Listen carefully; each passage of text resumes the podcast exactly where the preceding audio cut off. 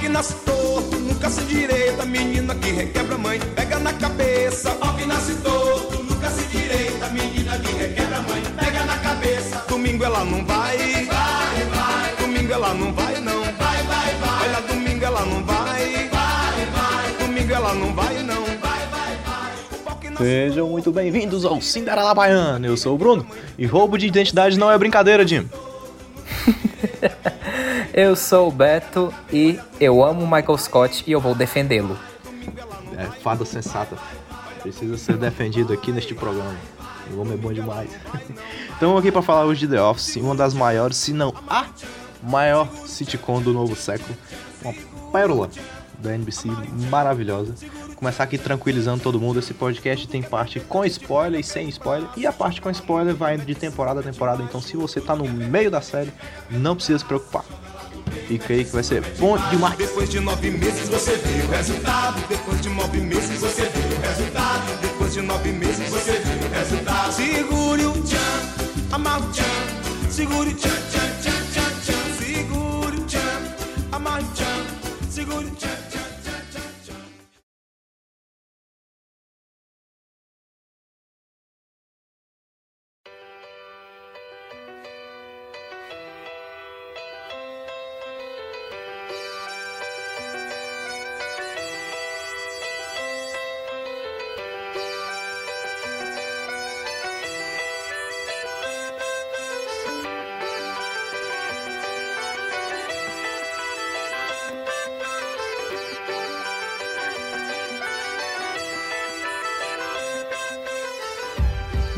que- meu ex- excelentíssimo Bruno Craveiro, Hum, diga lá. eu tenho uma pergunta pra fazer. Faça. Como foi que você descobriu a série e o que e como foi a sua primeira reação? A minha, eu descobri a série de uma forma assim. Foi recomendada por várias pessoas, inclusive pelo Beto Paquete que aqui vos fala.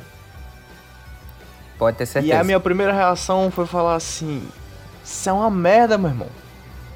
Que negócio ruim. Parada ruim, velho. Não, sério, a gente precisa falar.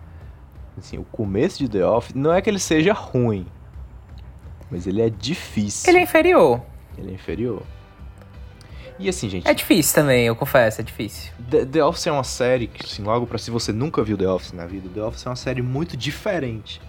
Né? Enquanto a gente tá Uhum. acostumado com, com sitcoms que.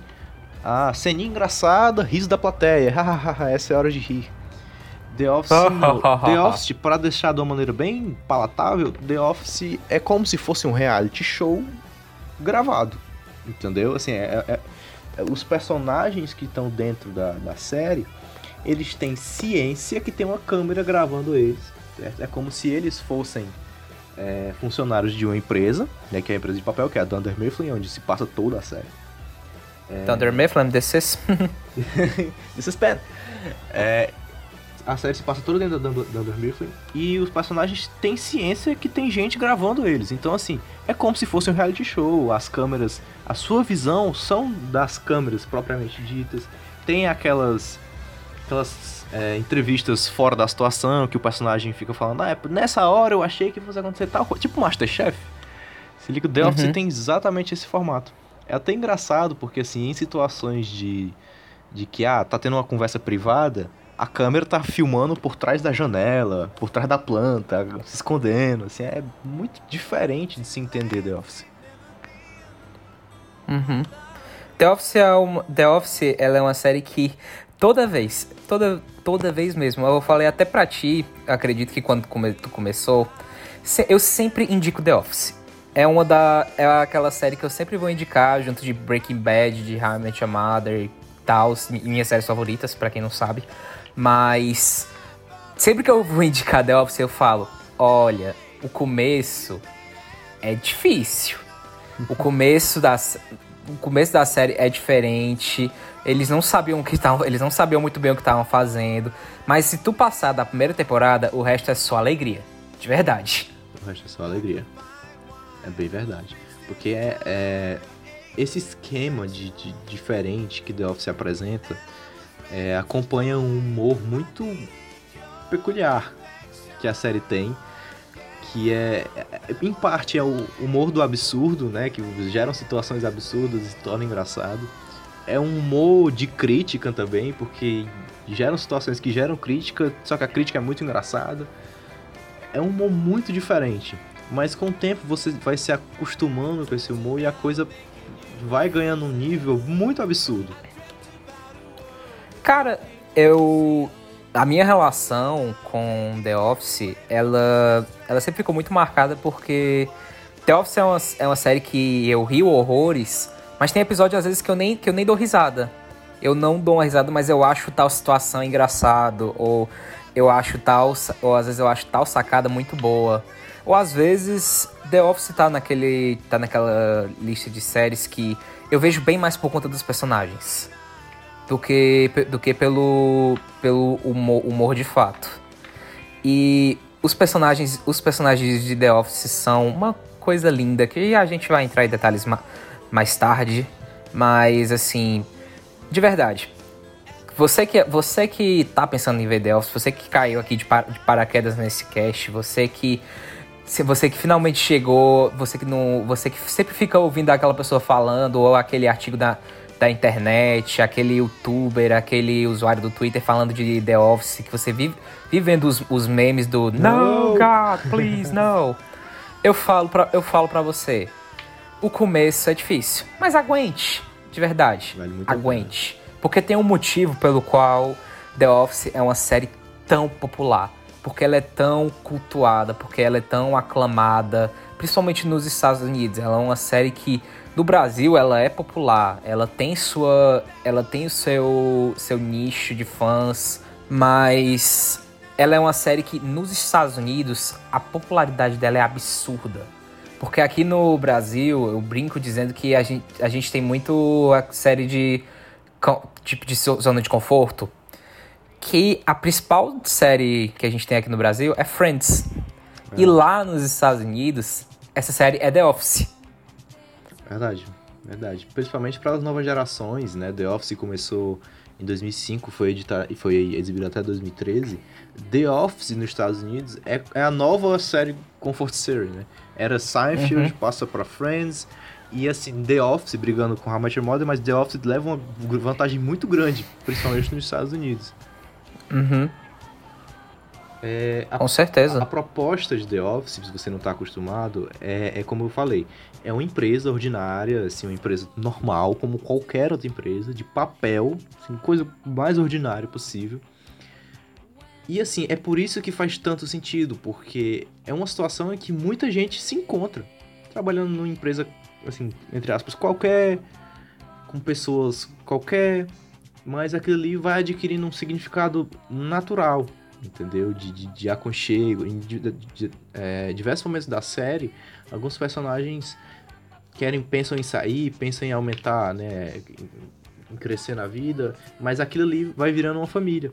E é como uma empresa de verdade, em qualquer canto do mundo. Pode ser a coisa mais ordinária, mas aquele grupo de pessoas ganha um significado muito importante. E é isso que The Office vai acabando, acaba juntando para todo mundo. Cara, cara, The Office. Os personagens de The Office, a, o enredo de The Office, a, toda a estrutura, ela, por mais que ela tenha muitos exageros, ela. Que são, que são propositais, obviamente, aquele negócio, aquela série, ela não. Ela é como se fosse uma. Uma série documental e tal, mas ela é, mas ela é ficção. Ela por mais que ela tenha todo, todas as suas tramas absurdas, você tem personagens que são, muitas vezes são meio que fora da casinha, tipo alô, alô, Dwight. Alô, alô. Mas você consegue pegar. você consegue pegar cada. Cada personagem desse e você pensa, caramba, eu trabalho com uma pessoa parecida com essa. Eu trabalho com, eu trabalho com alguém assim. Eu conheço alguém desse jeito. Eu Isso aqui é. Essa pessoa é, é, essa pessoa é um estereótipo de, de, de fulano, de cicrano, e assim vai, assim vem. Todos. Verdade. Sem nenhuma exceção. Inclusive, existe um ditado muito popular que diz que no escritório, se você não sabe quem é o Michael Scott, você é o Michael Scott.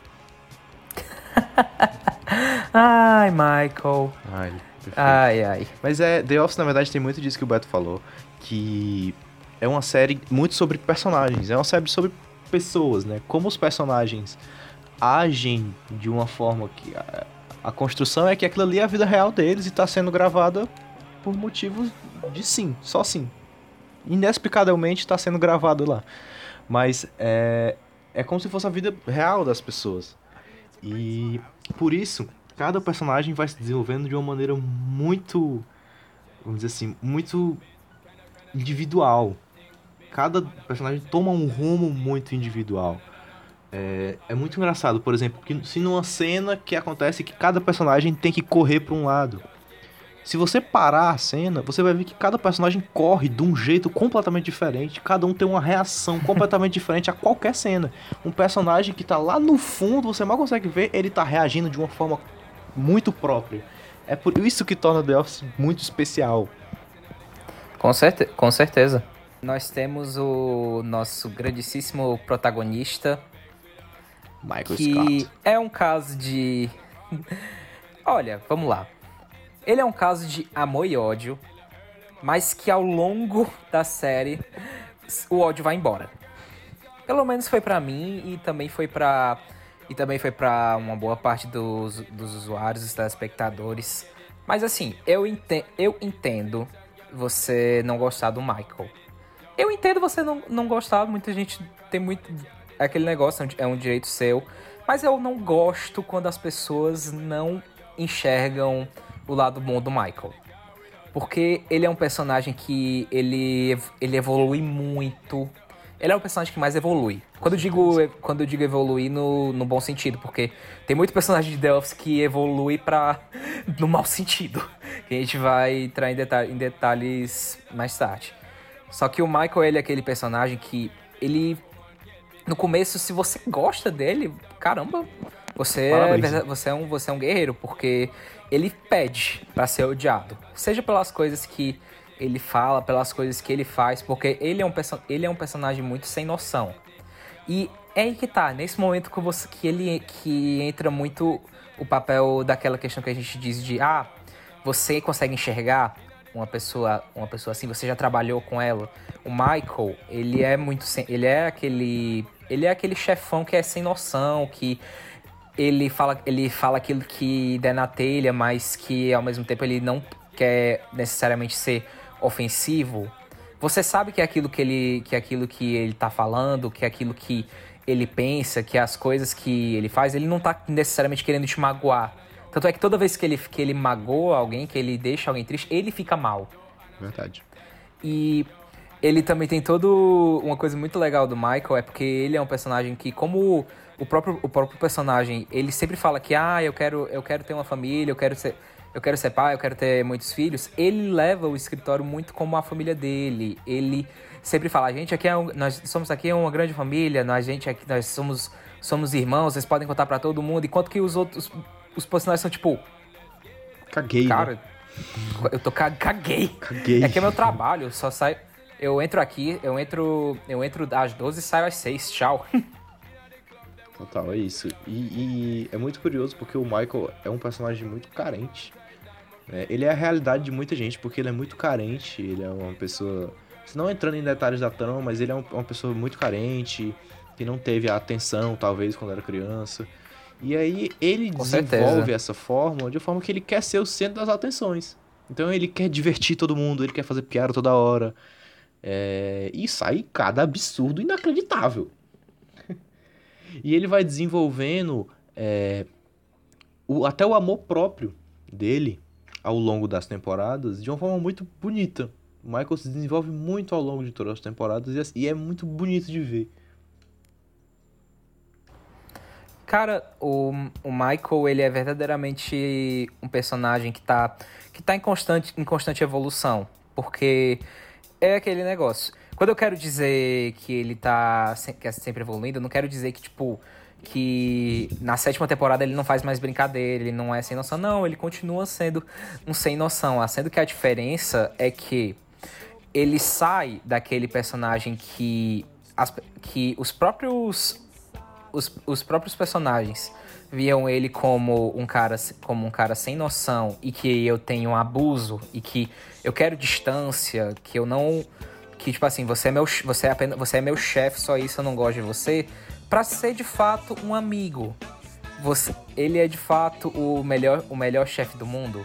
Porque ele faz por, porque ele faz por merecer. Ele é aquele ele é aquele aquele aquele, persona, aquele personagem que quando você quando eu, eu, eu, fico dizendo cara você pode não gostar não gostar dele mas você não mas não tem como você não perceber evolução não tem como você não perceber que ele que ele é um personagem que é uma pessoa mudada por conta da quantidade, da quantidade de coisas que ele faz. Ele é um pai para muitos daquele, para muitos daqueles personagens. Ele também é um cara que ele, que ele vai estar sempre lá. Ele é um cara que ele é um cara que sofreu muito na mão de certas pessoas que mais tarde a gente entra em detalhes, mas que ele vai fazer o máximo que for para tirar um sorriso do seu rosto para ele, ele deixar feliz. Verdade, verdade. Esse é o Michael Scott, o pivô da série, né? Ele não chega a ser o principal, porque The Office não tem exatamente um principal. Mas, assim, cada, cada personagem carrega uma carga muito importante do personagem do, do, da série. E o Michael talvez seja o que carregue mais ao longo da, das temporadas. Ele é aquele personagem, ele é muito um enigma, sabe? É. Tanto é que tem um episódio muito engraçado que tava as, as filiais estavam passando por problemas financeiros. E a filial dele era a única que estava tendo sucesso. E aí o pessoal chegava para ele e falava: "Michael, como é que tu como é que tu consegue ser um vendedor tão bom? Se você é você." Entende? Total. Ele é um grande enigma, na verdade. Ele é verdade, isso é um grande enigma. Outro grande enigma da série é Dwight Schrute. A gente estava comentando aqui Assistant sobre ele que to the original manager. ele é praticamente um nazista no começo. Dwight faz as coisas mais absurdas que você vê. O cara assim, não, é, é, aqui nesse escritório realmente tem muita gente, a gente podia maltar um, um ou outro, assim. É, é um negócio absurdo, assim. Mas é outro, que evolui demais, demais, demais como pessoa. Cara, o Dwight, ele é um personagem, parece que ele nasceu para ser meme. Verdade. tipo, as coisas que ele faz, a, a, maneira, desde a maneira como ele se veste até as coisas que ele fala. Que ele é um personagem muito misterioso, mas por conta da excentricidade dele, ele é um cara, ele é um cara muito determinado e que ele tem um estilo de, um estilo de viver onde ele tá cagando e andando pro que, pro que, os, pro que os outros estão pensando, mas da mesma, mas da mesma forma, as. Sabe, as, as tentativas dele, as, as, coisas que, as coisas que ele faz, muitas das vezes acabam que de fato são um tanto quanto erradas. Muito é, erradas, pra, pra ser sério. Principalmente nas, nas primeiras temporadas, principalmente até com um dos primeiros episódios, que era o episódio do, do plano de saúde, que a gente, que a gente mais tarde entra em detalhes. Mas o, o Dwight é outro personagem que, que também, que também evolui, evolui bastante ele é muito aquele, ele é muito aquele cara que você ele parece que no começo ele quer ser o inimigo, sendo que depois ele depois ele vira um amigo. Verdade. Verdade. E assim, a gente não comentou aqui, mas o Michael, a posição dele no escritório é de Regional Manager. Ele é o, o chefe da filial de Scranton, Pennsylvania, onde passa toda a série. É, ele é o chefão, ele é o chefe da galera, entendeu? E Dwight, durante toda a série, a intenção dele é ser o chefe, é roubar o cargo do Michael. Apesar de ser muito amigo do Michael, a intenção dele é virar um chefe também. Virar o chefe de trocar uhum. Pra continuando aqui, vamos dizer assim, o quarteto de principais, talvez, tem o Jim, Jim Halpert, que é o personagem do, do John Krasinski, que é maravilhoso, porque o John Krasinski fica falando que as pessoas reconhecem ele na rua não como John Krasinski, sim como o Jim. E ele acha isso maravilhoso. Porque o John Krasinski é muito parecido com, com o Jim. O Jim, ele é aquele personagem que todo mundo, tipo, todo mundo conhece. É aquele cara que ele não sabe o que quer, mas ele parece que tá lá muito de paraquedas porque ele é novo, ele tá querendo ganhar dinheiro, ele tá querendo ganhar, ganhar dinheiro, mas a série vai a, a série vai, o tempo vai passando na série e ele também vai crescendo e ele vai evoluindo a ponto onde ele de, onde ele de fato começa a enxergar aquilo que, ele, aquilo que ele quer, quais são as ambições dele. É muito engraçado porque a série começa e o Michael, ele. O Michael sempre gostou muito do Jim, desde o começo. E ele sempre queria dar para ele muita oportunidade. Bora, por que você não faz. Por que, que você não faz tal coisa para tal coisa para mim e tal atividade? Pode ser que, você, que eu consiga lhe dar um, um extra a mais, você pode evoluir mais aqui no cargo. E ele fica tipo, se eu fizer o trabalho que ele quer, quer dizer que eu vou, que eu vou ganhar reconhecimento. Se eu ganhar reconhecimento, eu vou acabar, as pessoas vão querer me notar e vão querer me promover. E eu vou acabar Ficando aqui ficando sempre. num beco sem saída. E eu não quero ir trabalhar aqui pro, pro resto, pelo, na minha vida é como se fosse um sinal de rebaixamento. É verdade. É verdade. O Jim, ele é um personagem que. Ele talvez seja o sensato da história. Ele é a pessoa que olha pra câmera o tempo inteiro quando os absurdos estão acontecendo. É, Mas Uhum. ao mesmo tempo ele é, é, ele é essa pessoa que, que. que não gosta de estar ali. Ele tá ali, ele faz piada toda hora. Assim, a, a, a série, uma das maiores graças da série é a quantidade de piada que o Jim faz. Ele carrega muito bom, muito, muito bem o humor da série. Mas ele é esse personagem que ele não sabe muito bem o que que ele quer da vida, ele não sabe pra onde é que ele quer ir, ele só sabe que ele quer evoluir, não sabe nem pra onde. Só sabe que ele não quer estar ali. Ele é o, ele, o- ele é um ele é tipo aquele personagem que tá se descobrindo. É. E ele é muito. Ele é muito aquele. Ele é muito o fofinho, sabe? Ele é aquele cara que literalmente. Tá, menos os- o, o Dwight no começo. Mas que todo mundo gosta do Jim. É verdade. O Jim talvez assim, seja o personagem mais querido de The Office. É o personagem mais, mais queridinho, o mais fofo, o mais engraçado, assim, em, piadas assim, não absurdas, se a gente fosse fazer esse ranking. É, eu, assim, é um dos meus. Não sei se é o meu personagem preferido, mas assim, é- eu amo demais. Assim, é uma trama. A trama do Jim é sempre uma trama muito gostosa de se acompanhar. É um dos meus favoritos. E pra fechar o quarteto de principais, vamos dizer assim, temos a Pen, Pen Beasley, que, Pam que Beasley. começa, ela é a recepcionista do escritório, teoricamente o cargo mais baixo, mas é uma, uma menina cheia de sonhos, cheia de vontades, é uma artista que cresce demais ao longo da série, que se relaciona com os outros personagens. É, ela é um dos grandes motores da série também. Cara, a Pam, ela é aquela personagem que. Eu lembro. Eu lembro, relembro da série e eu lembro da. Tipo. De como, do decorrer do desenvolvimento do persona, da personagem, tipo, do começo até o fim, eu, tipo, eu dou um sorrisinho. Verdade. Porque, eu, porque é uma personagem que eu fico muito feliz, porque, cara, a Pam, da mesma forma como o. Eu, falo, eu tava brincando de que o Jim ele é o fofinho, a, Pe- a Pam ela é a fofona, É. sabe? Ela é aquela, é aquela personagem que, tipo, ela não tem erro. Tipo, ela, ela não tem. Ela não tem defeito. Você. Como é que, tipo, se você não gosta da Pam, eu fico, tipo, cara, como assim? Como O assim? que, que cara? ela te fez? Bem isso, a, a, a Pen é um dos grandes motorzinhos da série por- pelo fato de ela ser tão querida e pelo fato de ela ter. Talvez seja a personagem que tem uma das maiores áreas de evolução, ela cresce para diversos lados da, da, da trama. Ela motoriza muito bem a, a, a série. E ela evolui de diferentes formas, assim. Às vezes nos surpreende demais, o talento da Pen sempre nos surpreende.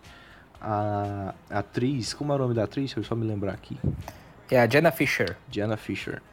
Tem uma área de atuação, ela começa assim muito muito bem tímida na série e ela acaba assim como um- rumo ao estrelato.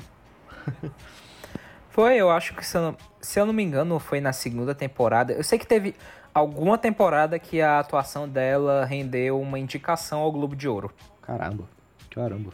E merecido. Merecido. Talvez seja o personagem com com o maior número de, de- Sabe aqueles momentinhos que você guarda no seu coração? Um sorriso, Uhum. um olhar assim, talvez a Pen seja a que mais faz isso. Ela move a relação Nossa, com certeza. dramática da, da coisa, assim. Boa parte da trama gira em torno dela e é maravilhoso.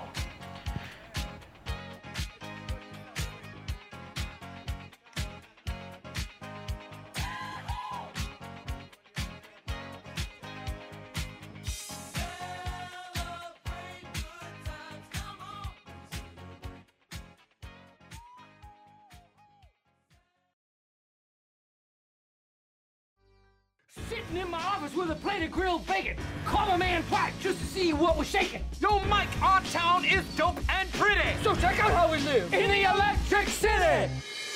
They call it Scranton. What? The Electric City. Scranton. What? The Electric City. Bora, a partir de agora você está em spoilers da primeira temporada. Primeira temporada, como a gente falou, é uma temporada difícil, porque o tipo de humor da série é muito diferente, o formato que a série adota é muito diferente. É... Então, assim, não se sinta mal em não gostar da primeira temporada, certo? Mas eu peço a você de coração, insista, insista em The Office. A primeira temporada é marcada pela Pen que tá noiva do Roy, né, que é o cara que ele é, ele trabalha na warehouse, né? Como é que se traduz warehouse? Tipo, depósito, né? Depósito, galpão. E o Jim é completamente apaixonado por ela, isso é claro, assim, rola uma tensão sexual entre os dois, que é um negócio absurdo. Cara, é, a primeira temporada é aquilo que eu tava. que eu já tava comentando logo no começo. Eu acho a, a primeira temporada ruim. Eu não acho ela ruim. Eu acho ela fraca. Mas eu acho ela mais fraca em relação de que ela é uma série que você enxerga, você consegue ver claramente, principalmente no quando para quem as- assistiu a série toda, quem vai fazer recapitular, você vê que eles não tinham consciência do que eles estavam fazendo direito. Eles sabiam de certas coisas, o resto eles ficavam tipo, vamos ver no que vai dar. Porque é aquele negócio é, que eu tava, que eu tava comentando. A primeira temporada, o, ah, o primeiro episódio, tem personagem que tem personagem lá que você não vê no. Tipo assim, tá lá naquele episódio não tá mais. Depois não tá mais. Tem certos personagens que você vê que tem uma certa. umas certas características que nos, nos primeiros episódios ninguém, ninguém sabia quem. ninguém sabia o que fazer, quem era quem era quem e tal. Sendo que foi como foi se desenvolvendo. A diferença é que eles não fizeram, não foi só, só do papel, foi do papel até a tela para o além. É isso, é verdade. E é, ele se torna. A primeira temporada se torna meio complexa, porque realmente, além de eles estarem bem perdidos no. The Office é uma série adaptada do Reino Unido, né? Do The Office UK. Mas apesar de ser adaptada e ter uma premissa parecida, ela se desenvolve de uma maneira bem mais leve. Né, do que o o The Office UK se mostra. Então, assim, os escritores estavam realmente tentando se adaptar. Foram três pilotos para chegar num primeiro episódio que foi aprovado. E depois eh, a primeira temporada só tem seis episódios. Foi realmente uma coisa muito experimental. Que quase não dá certo, porque a audiência realmente foi bem, bem baixa. Mas assim, as relações da série acabaram levando com que a série tivesse uma segunda temporada, né? O, o Steve Carell também ajuda muito, né? O nome que o Steve Carell acabou construindo naquela época levou muito que a série continuasse. Mas a primeira temporada tem, tem, tem momentos bem icônicos, apesar de muito curta, tem momentos bem icônicos. Eu adoro o, o episódio que o Dwight escolhe o plano de saúde. A gente não tem muita noção do que é o Dwight até ele. O, o, o Michael olha pra ele um carré. Simplesmente coisas simples, olha. Você vai escolher o novo plano de saúde da empresa. Vai lá, pesquisa. E o, e, o, e o Dwight, cara, ele fecha a sala de conferências, ele diz que essa é a sala dele agora, ninguém pode entrar. Ele vai perguntar quais são as doenças que cada um potencialmente pode ter. Ele faz um negócio absurdo, assim. É a primeira vez que a gente vê o Dwight agindo como chefe e é a coisa mais absurda que existe. É um dos momentos mais memoráveis pra mim que tem essa temporada.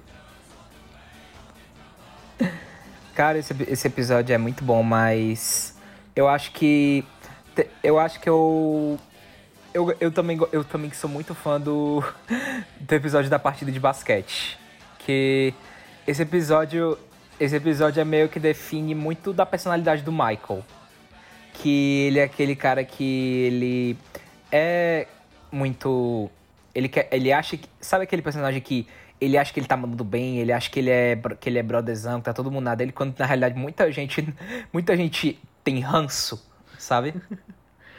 Verdade. É, é um episódio, é, é um episódio muito engraçado. Porque a gente vê. Pela primeira vez a gente tem realmente um grande contato com a, com a galera do depósito. Alguns personagens do depósito ali vão se tornar muito importantes ao, ao, ao longo da- das temporadas.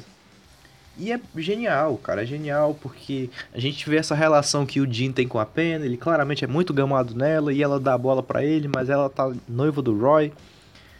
E o Roy joga pelo time, o Jim joga pelo outro e ela fica meio sem graça, assim. É muito. Esse episódio é, é, é muito bom.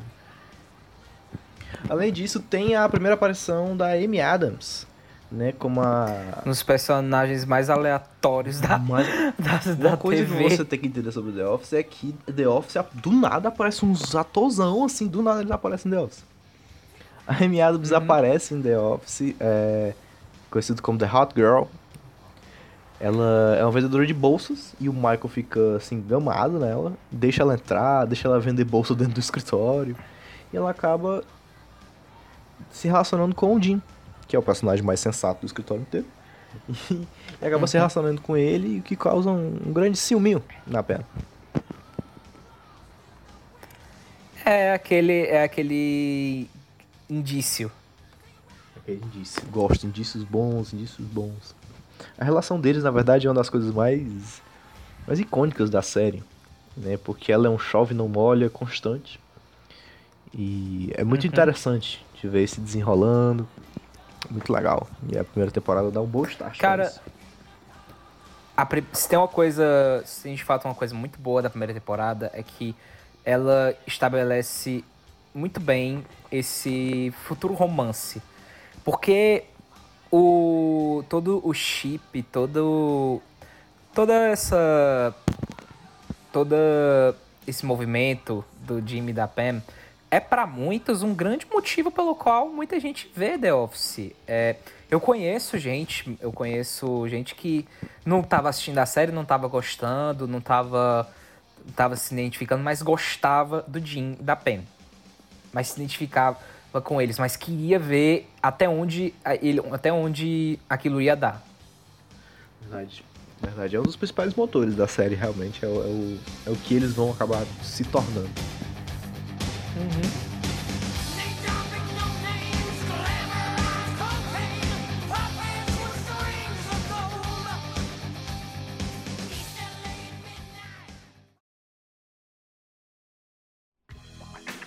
next award goes somebody really lights up the office. Somebody who I think a lot of us cannot keep from checking out. The hottest in the office award goes to Ryan the Temp. Yeah! Hey ho! You sexy thing, sexy thing, you. Here you go. Hanging in a hundred and a half. Come from, baby. There you go. There you go. Woo! What am I gonna do with the award? Nothing. I, I don't know what I'm gonna do. That's the least of my Partindo pra segunda concerns right temporada, now. a gente começa com um episódio genial. Que são os Dungeons. Os Dungeons são O os- melhor prêmio do são mundo. os melhores prêmios do mundo. É tipo o Oscar do escritório. Né? O Michael é o host e todo ano ele faz o Dungeons. Que é uma premiação aleatória, assim, ah, melhor sapato branco. Melhor, melhor ruiva. E é muito engraçado, tem, Ai, ai. tem. Todo mundo fica muito bebo. O. Tem o primeiro beijo, ninguém lembra disso, mas tem o primeiro beijo da- do Jim com a Pen. Né? A Pen tá meio beba Uh. assim, ela dá tipo, ela dá um selinho meio de lado nele assim, ela tava claramente muito embriagada. E o Jim dá um sorriso pra câmera. Fica todo. Caralho. Caralho, ela me deu um beijo. é muito engraçado. Cara, a segunda temporada é pra mim, não só pra mim, mas pra todos, ela é meio que onde tudo, onde tudo começa. É onde você tem consciência de onde você tá, de onde, do que, que você tá, do que, que você tá vendo, quem são os personagens. Porque a primeira temporada, por mais que você, é, mas se você tivesse muito, alguns personagens que não que estavam lá só uma vez, você já tinha assim o seu qual ia ser a sua formação. Sendo que é na segunda temporada onde você, te- onde você vê claramente quem é. Tipo, quem vai, quem vai acompanhar vo- você. Porque a gente tem sim um quarteto. Mas a gente também tem os. A gente tá. Se esse quarteto é como se fosse os principais, os nossos coadjuvantes também são muito bons. Porque a gente não. Porque a gente não. A gente também tem a Angela, que é aquela o modelo perfeito da cristã fervorosa e extremamente hipócrita. É verdade. Nós temos o Ryan, que é o exemplo perfeito do estagiário que quer, Subir na que vida. quer avançar, avançar na vida. Você tem a Kelly, que é a- o exemplo perfeito daquela personagem que se acha a última Coca-Cola no pedaço do deserto. Você tem o você tem o Oscar, que é o cara que tá lá pra fazer o trabalho dele, que faz bem, bem direitinho e bem, direitinho e tá lá e tá lá pra e, é o exemplo, é tipo como se fosse um exemplo perfeito. Você tem o Creed, que é o personagem mais aleatório, um dos personagens mais aleatórios da TV. É aquele cara que, se você for, sei lá, se você for dar uma revistar os dois bolsos dele, num bolso dele você vai encontrar, você vai encontrar cocaína e no outro você vai encontrar, sei lá, uma casca de banana. Isso é o tão aleatório o Creed é. Creed Você tem é a- Um dos melhores personagens de The Office. É, é um negócio assim absurdo.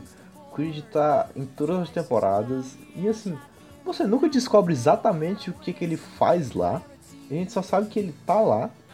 E é um absurdo, porque ele é. Ele é o meu animal espiritual, cara. Ele é assim. Cara, o, o Creed é o. Tem, tem um episódio nessa temporada, inclusive, que é um episódio bem assim, até pesado. Que o. Tem várias piadas de, de- de abuso sexual. A, a Phyllis é abusada sexualmente, assim. não lembro exatamente o que, é que acontece, mas o cara passa a mão nela. E aí o. Ele mostra o pau pra ela. É, ele mostra o pau pra ela, exatamente. E aí o Creed olha pra câmera e diz: Se isso fosse crime, eu tinha que ter que ser preso 24 vezes. Genial, né? Isso é muito Personagem errado. Genial. É, é- é, é muito errado, mas é muito bom ao mesmo tempo. Cara, tipo, como definiu, como definiu o Creed, tipo assim, você pensa, ah, quem é o Creed? Macho é o Creed, ponto. Acabou. não, vou, não vou entrar em mais detalhes. Você tem também a Meredith, que é o exemplo perfeito daquela, perso daquela personagem nojenta que você quer um pouco de distância. Que tá lá, que tá lá pra... Que pode até trabalhar, mas ela tá lá pela zoeira. Você também tem o Stanley, que é realmente. Se eu, por, por mais que eu já tenha dito que tem um personagem que é o que tá lá pra trabalhar, pra fazer um trabalho bem feito, o Stanley literalmente está lá só para trabalhar. E ponto. Ele. a- E ponto. Ninguém. Ninguém. Tipo. Sabe o. Não é que ninguém sabe dele, mas. Você. Ele deve, mas ele tem uma vida secreta que ninguém sabe. Opa. Entende? É, e o, o Stanley é tão. Ele é, uma, ele é a melhor planta que o escritório tem. Entendeu? Ele é aquele cara Uhum. Que ele tá lá trabalhando. E se ele faltar, ninguém nota muito também. E duas horas da tarde ele dá um puta cochilo e ninguém nota. Inclusive é muito engraçado porque tem um- um- uma temporada que eles fazem uma pergunta. Ninguém sabe se o Stanley tem ou não o bigode. Você apenas desenha ele com bigode e sem bigode. E a galera não sabe dizer. E eu parei pra pensar, eu não sei se ele tem ou não bigode. Até que ele aparece e a galera, tipo, Caramba, descobre, agora mas. pra pensar. Bem, tipo, você E- fica pensando, será que ele tem ou não tem? No final ele tem. Mas ele é tão planta que a galera não. Mas é um ótimo personagem, é um ótimo personagem. E a gente também tem o. a gente também tem o Daryl, que é o, um personagem que você, você não vê muito ele nessas temporadas, você vê pouco, mas ele tem uma evolução e ele é um personagem muito engraçado. E a gente também tem o. Putz, qual é o nome agora? Kevin? Tá me fugindo. Falta o Kevin. Kevin, exato. O gordinho, o gordinho favorito da galera. Maravilhoso, que personagem incrível. Sério, o, o Kevin.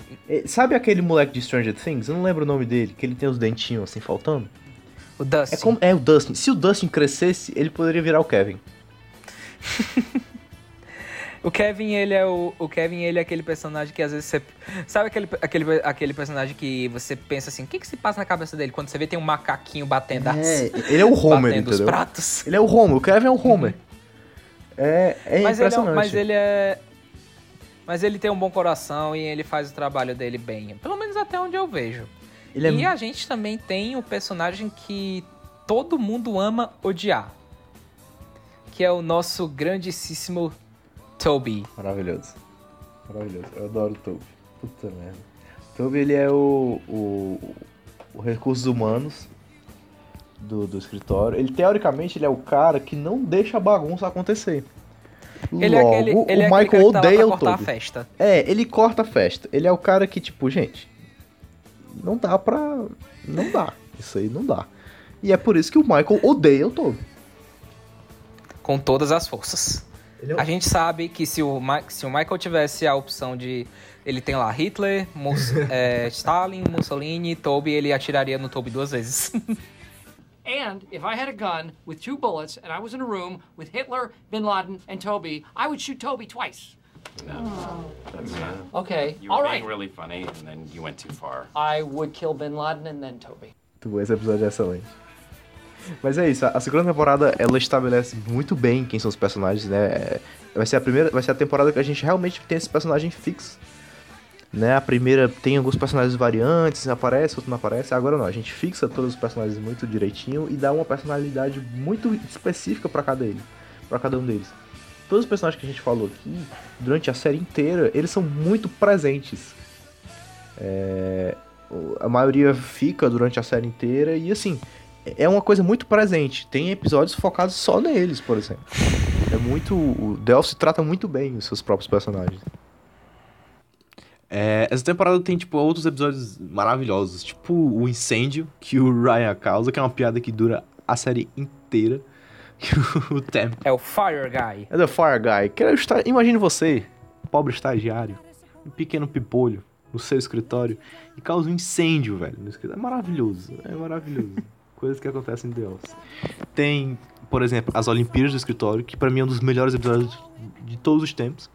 O Jim elabora uma Olimpíada de jogar coisas de um lado pro outro, se pendurar. É maravilhoso. Perfeito, maravilhoso.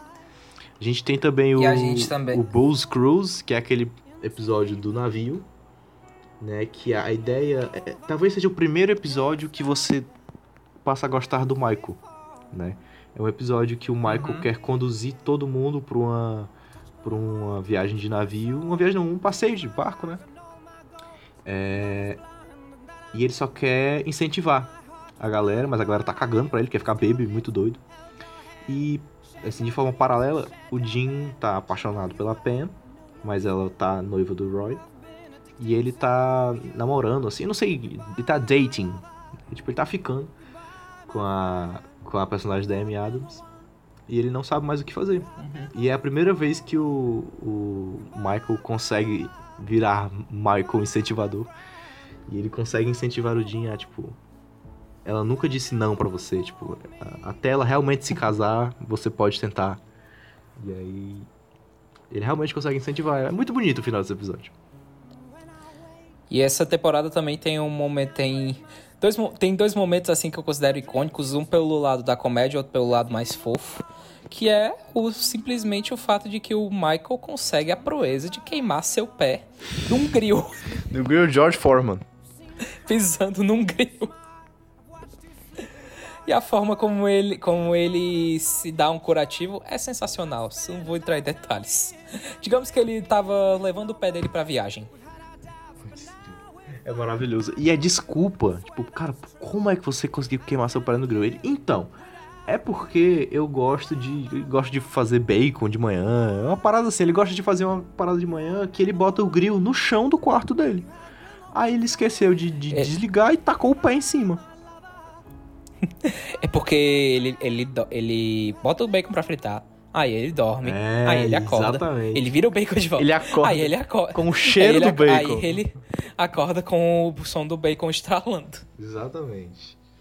E a gente tem outro momento icônico, isso é verdadeiramente icônico, que tá, tipo, no top 5 mo- melhores momentos de The Office, que é a cena onde o, o Jim, ele cria coragem e ele beija a Pam.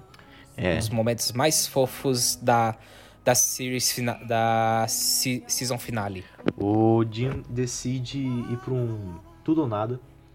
Né? No último episódio da, da segunda temporada, a Jim, a, a Jim, ó, a Pen tá se preparando pra fazer o casamento, né? Tratando os preparativos e tal, tudo certo pra se casar com o Roy.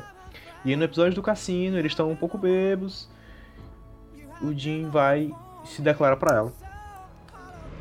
Hey, uh, can I talk to you about something? About when you want to give me more of your money? No, I Did you want to do that now? Look, we can go inside. I'm feeling kind of good tonight. I was just, um. I'm in love with you. What? I'm really sorry if that's weird for you to hear, but I need you to hear it. Probably not good timing. I know that. I just. What are you doing? What do you expect me to say to that? I just need you to know. Once. Well, I, um. I. I can't. Yeah. You have no idea Don't do that. what your friendship means to me. Come on. I don't want to do that. I want to be more than that. I can't. I'm really sorry if you misinterpreted things. It's probably my fault. Not your fault. I'm sorry I misinterpreted uh, our friendship. Depois ele só vai lá E o Jim, ele. dá um beijão. E o Jim, ele ia embora. Ele, ele ia embora pra Stanford.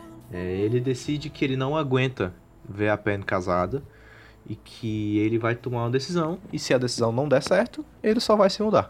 Vai embora, não quer ver nada daquilo, não nada. E é isso que acontece. Ele vai beijar a Pen e a Pen não quer ter nada com ele. Assim, não é que ela não queira, mas ela tá comprometida com o Roy. Diz que não vai acontecer. E o Jim vai embora. E ponto. Jim vai embora pra Stanford. É maravilhoso, assim, é de arrepiar esse episódio. E é, é como eu falei, tava falando na introdução. É engraçado porque a câmera é meio de trás da planta, assim, você nem vê a imagem toda, é meio escondido, assim.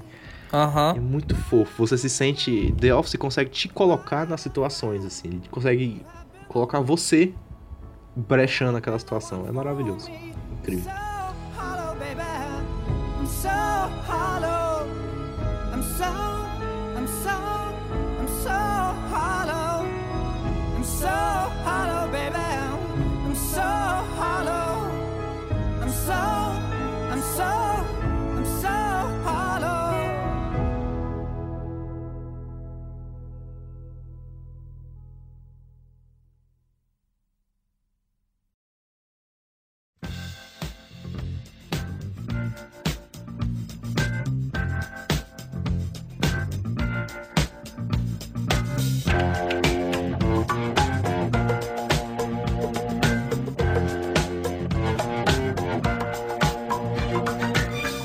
Pra terceira, então? Com certeza.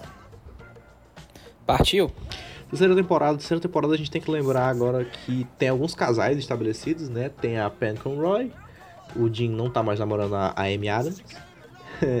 tem o Dwight e a Angela, que são pegos no flagra pela Phyllis. Ellie Ryan, que, é, o Uhum. que é o, o relacionamento mais esquisito de, de toda a série. E o Michael e a Jen.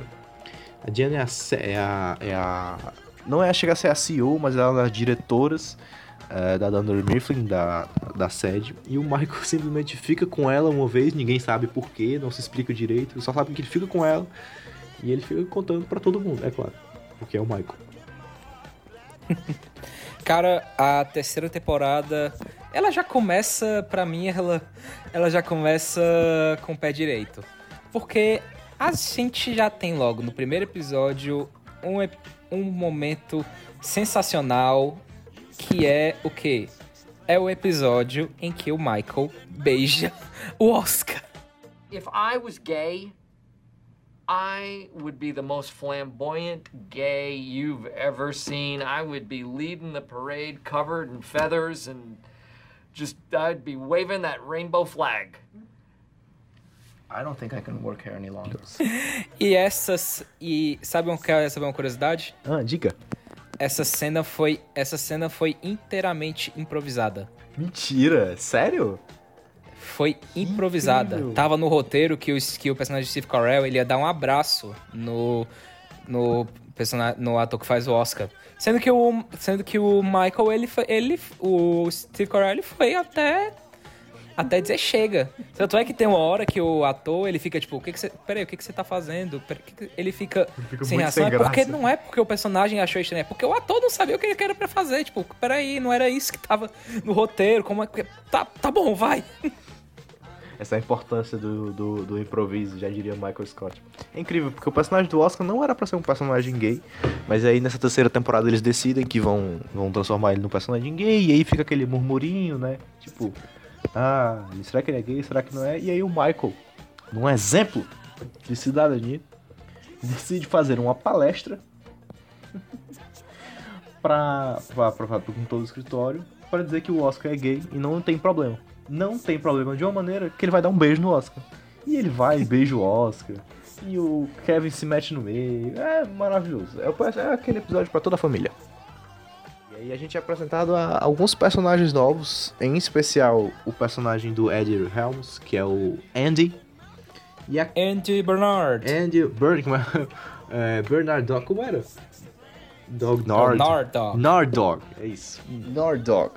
E a Karen, que vai virar duplinha, né? O casalzinho com o Jim. E com o correr da série, da, da, da, da temporada, a filial de Stanford acaba sendo absorvida pela filial de, de, de Scranton e todos os personagens que estão em Stanford vão pra Scranton, incluindo esses três, né? O Jim, o Andy e a Karen. E rola altas confusões. Porque nós descobrimos que a Pen desfez o noivado com o Roy depois do beijo do Jim. Os meu relacionamento com esses personagens é tipo assim, eu gosto do Andy, mas eu gosto o Andy ele é um personagem que ele foi conquistando meu coração mais à frente. É verdade. E a Karen é uma personagem em que eu gosto, mas ao mesmo tempo é, que, é aquele negócio. Você gosta dela, mas você não quer que as que ela se dê bem, tipo assim, É. porque você não quer que ela, você não quer que ela e o que ela e o Jim sejam um casal. É verdade. Porque, tipo, a, a Karen é uma boa personagem. Ela é uma pessoa muito razoável, assim. Uma pessoa muito certa, assim, focada e tal, tal, tal. Ela é engraçada, mas ela não é tão engraçada como a Pen. Tipo, a- a série inteira, é, a temporada inteira, é, ela é boa, mas ela não é a Pen. E aí fica essa- esse grande desencontro, quando a Pen não tá com ninguém, o, o Jim tá com alguém, quando o Jim não tá com ninguém, a Pen tá com alguém. Fica o timing ela mesma diz, o timing a gente nunca acerta. E aí a gente vai pro episódio da praia, que é um dos melhores episódios assim, da série. Excursão pra praia, que é incrível. A intenção do episódio é que o Michael vai fazer uma entrevista pra tentar um cargo na matriz, só que ele já dá esse cargo como certo e aí ele leva todo mundo pra praia pra fazer uma competição. E quem ganhar a competição é o novo regional manager. Eat it. Eat it, Phyllis. Dip it in the water so it'll slide down your gullet more easily. That's what she said. Oh, no, no, no, not that. Just come on, you guys. Let's do it. E esse, esse episódio tem um. Esse episódio tem um momento muito. que é, é muito representativo de como é o humor da série, porque você vê lá o, o Toby, ele tava todo despreparado pra ir, ele perguntou se alguém queria levar protetor solar, e o. Michael simplesmente chegou e perguntou assim: Não, você não vai. E fica por isso. E é isso, ele, Ele não, não vai. vai. é muito triste, cara. O pobre do Toby, velho. Coitadinho, é muito Ai, muito ai, mas esse, episo- esse episódio, esse episódio é muito bom, ele é muito engraçado, ele também tem altas revelações. É, a gente tem o. A gente tem. to- A, a- onde a Pam simplesmente. Ela se. Ela tipo se. a- Ela se. Como é, qual é se- o termo ela correto? meio que se declara, se declara pro. pro Jim.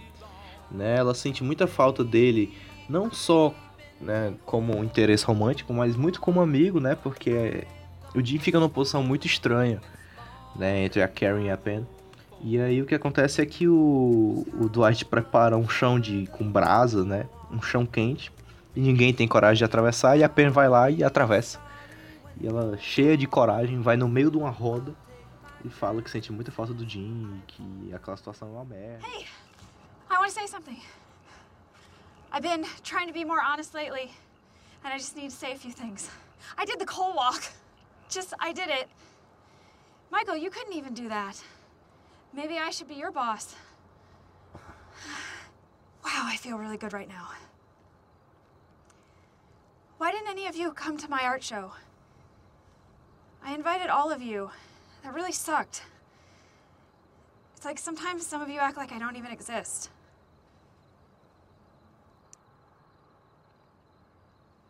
Jim, I called off my wedding because of you. And now we're not even friends.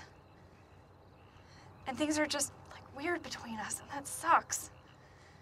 And I miss you. You were my best friend before you went to Stanford. I really miss you. I shouldn't have been with Roy. And there were a lot of reasons to call off my wedding. But the truth is, I didn't care about any of those reasons until I met you. And now you're with someone else.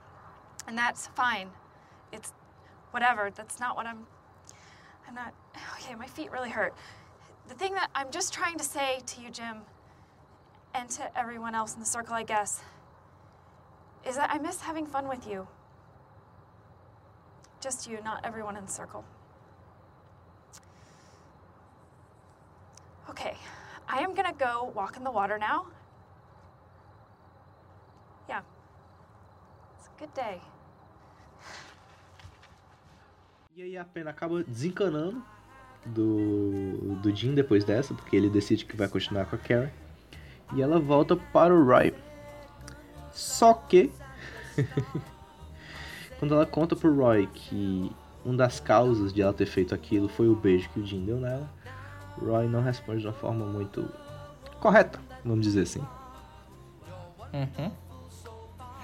Que inclusive tem um dos momentos, um dos momentos, um dos momentos mais engraçados pra mim de The Office, que é quando o, o Roy tá pra tá pra dar um soco no no ou fazer sei lá o que e o Dwight taca spray nele. Mas pra mim engraçado não é o momento, é o depois, porque o o Dwight ele tá com spray na cara, já que cai um pouco nele, e ele fica tipo assim, ó, todo dia, pelos pelo todo dia pelos por esses oito anos eu levei spray de pimenta pra proteger os meus os meus colegas de trabalho. E todos os dias, durante todos esses seis anos, as pessoas riram de mim. Quem está rindo agora? Essa é a melhor parte. Porque o Dwight, como a gente falou aqui, ele é um grande psicopata. E ele tem. A gente vai descobrindo. Assim, toda temporada a gente descobre que tem uma arma diferente em algum canto do escritório. Tem uma katana debaixo da impressora. E tem uma shuriken no teto. Ele vai deixando porque ele acha que em algum momento ele vai ter que defender a galera. E ele realmente vai e defende. Tipo, ele realmente faz o bagulho.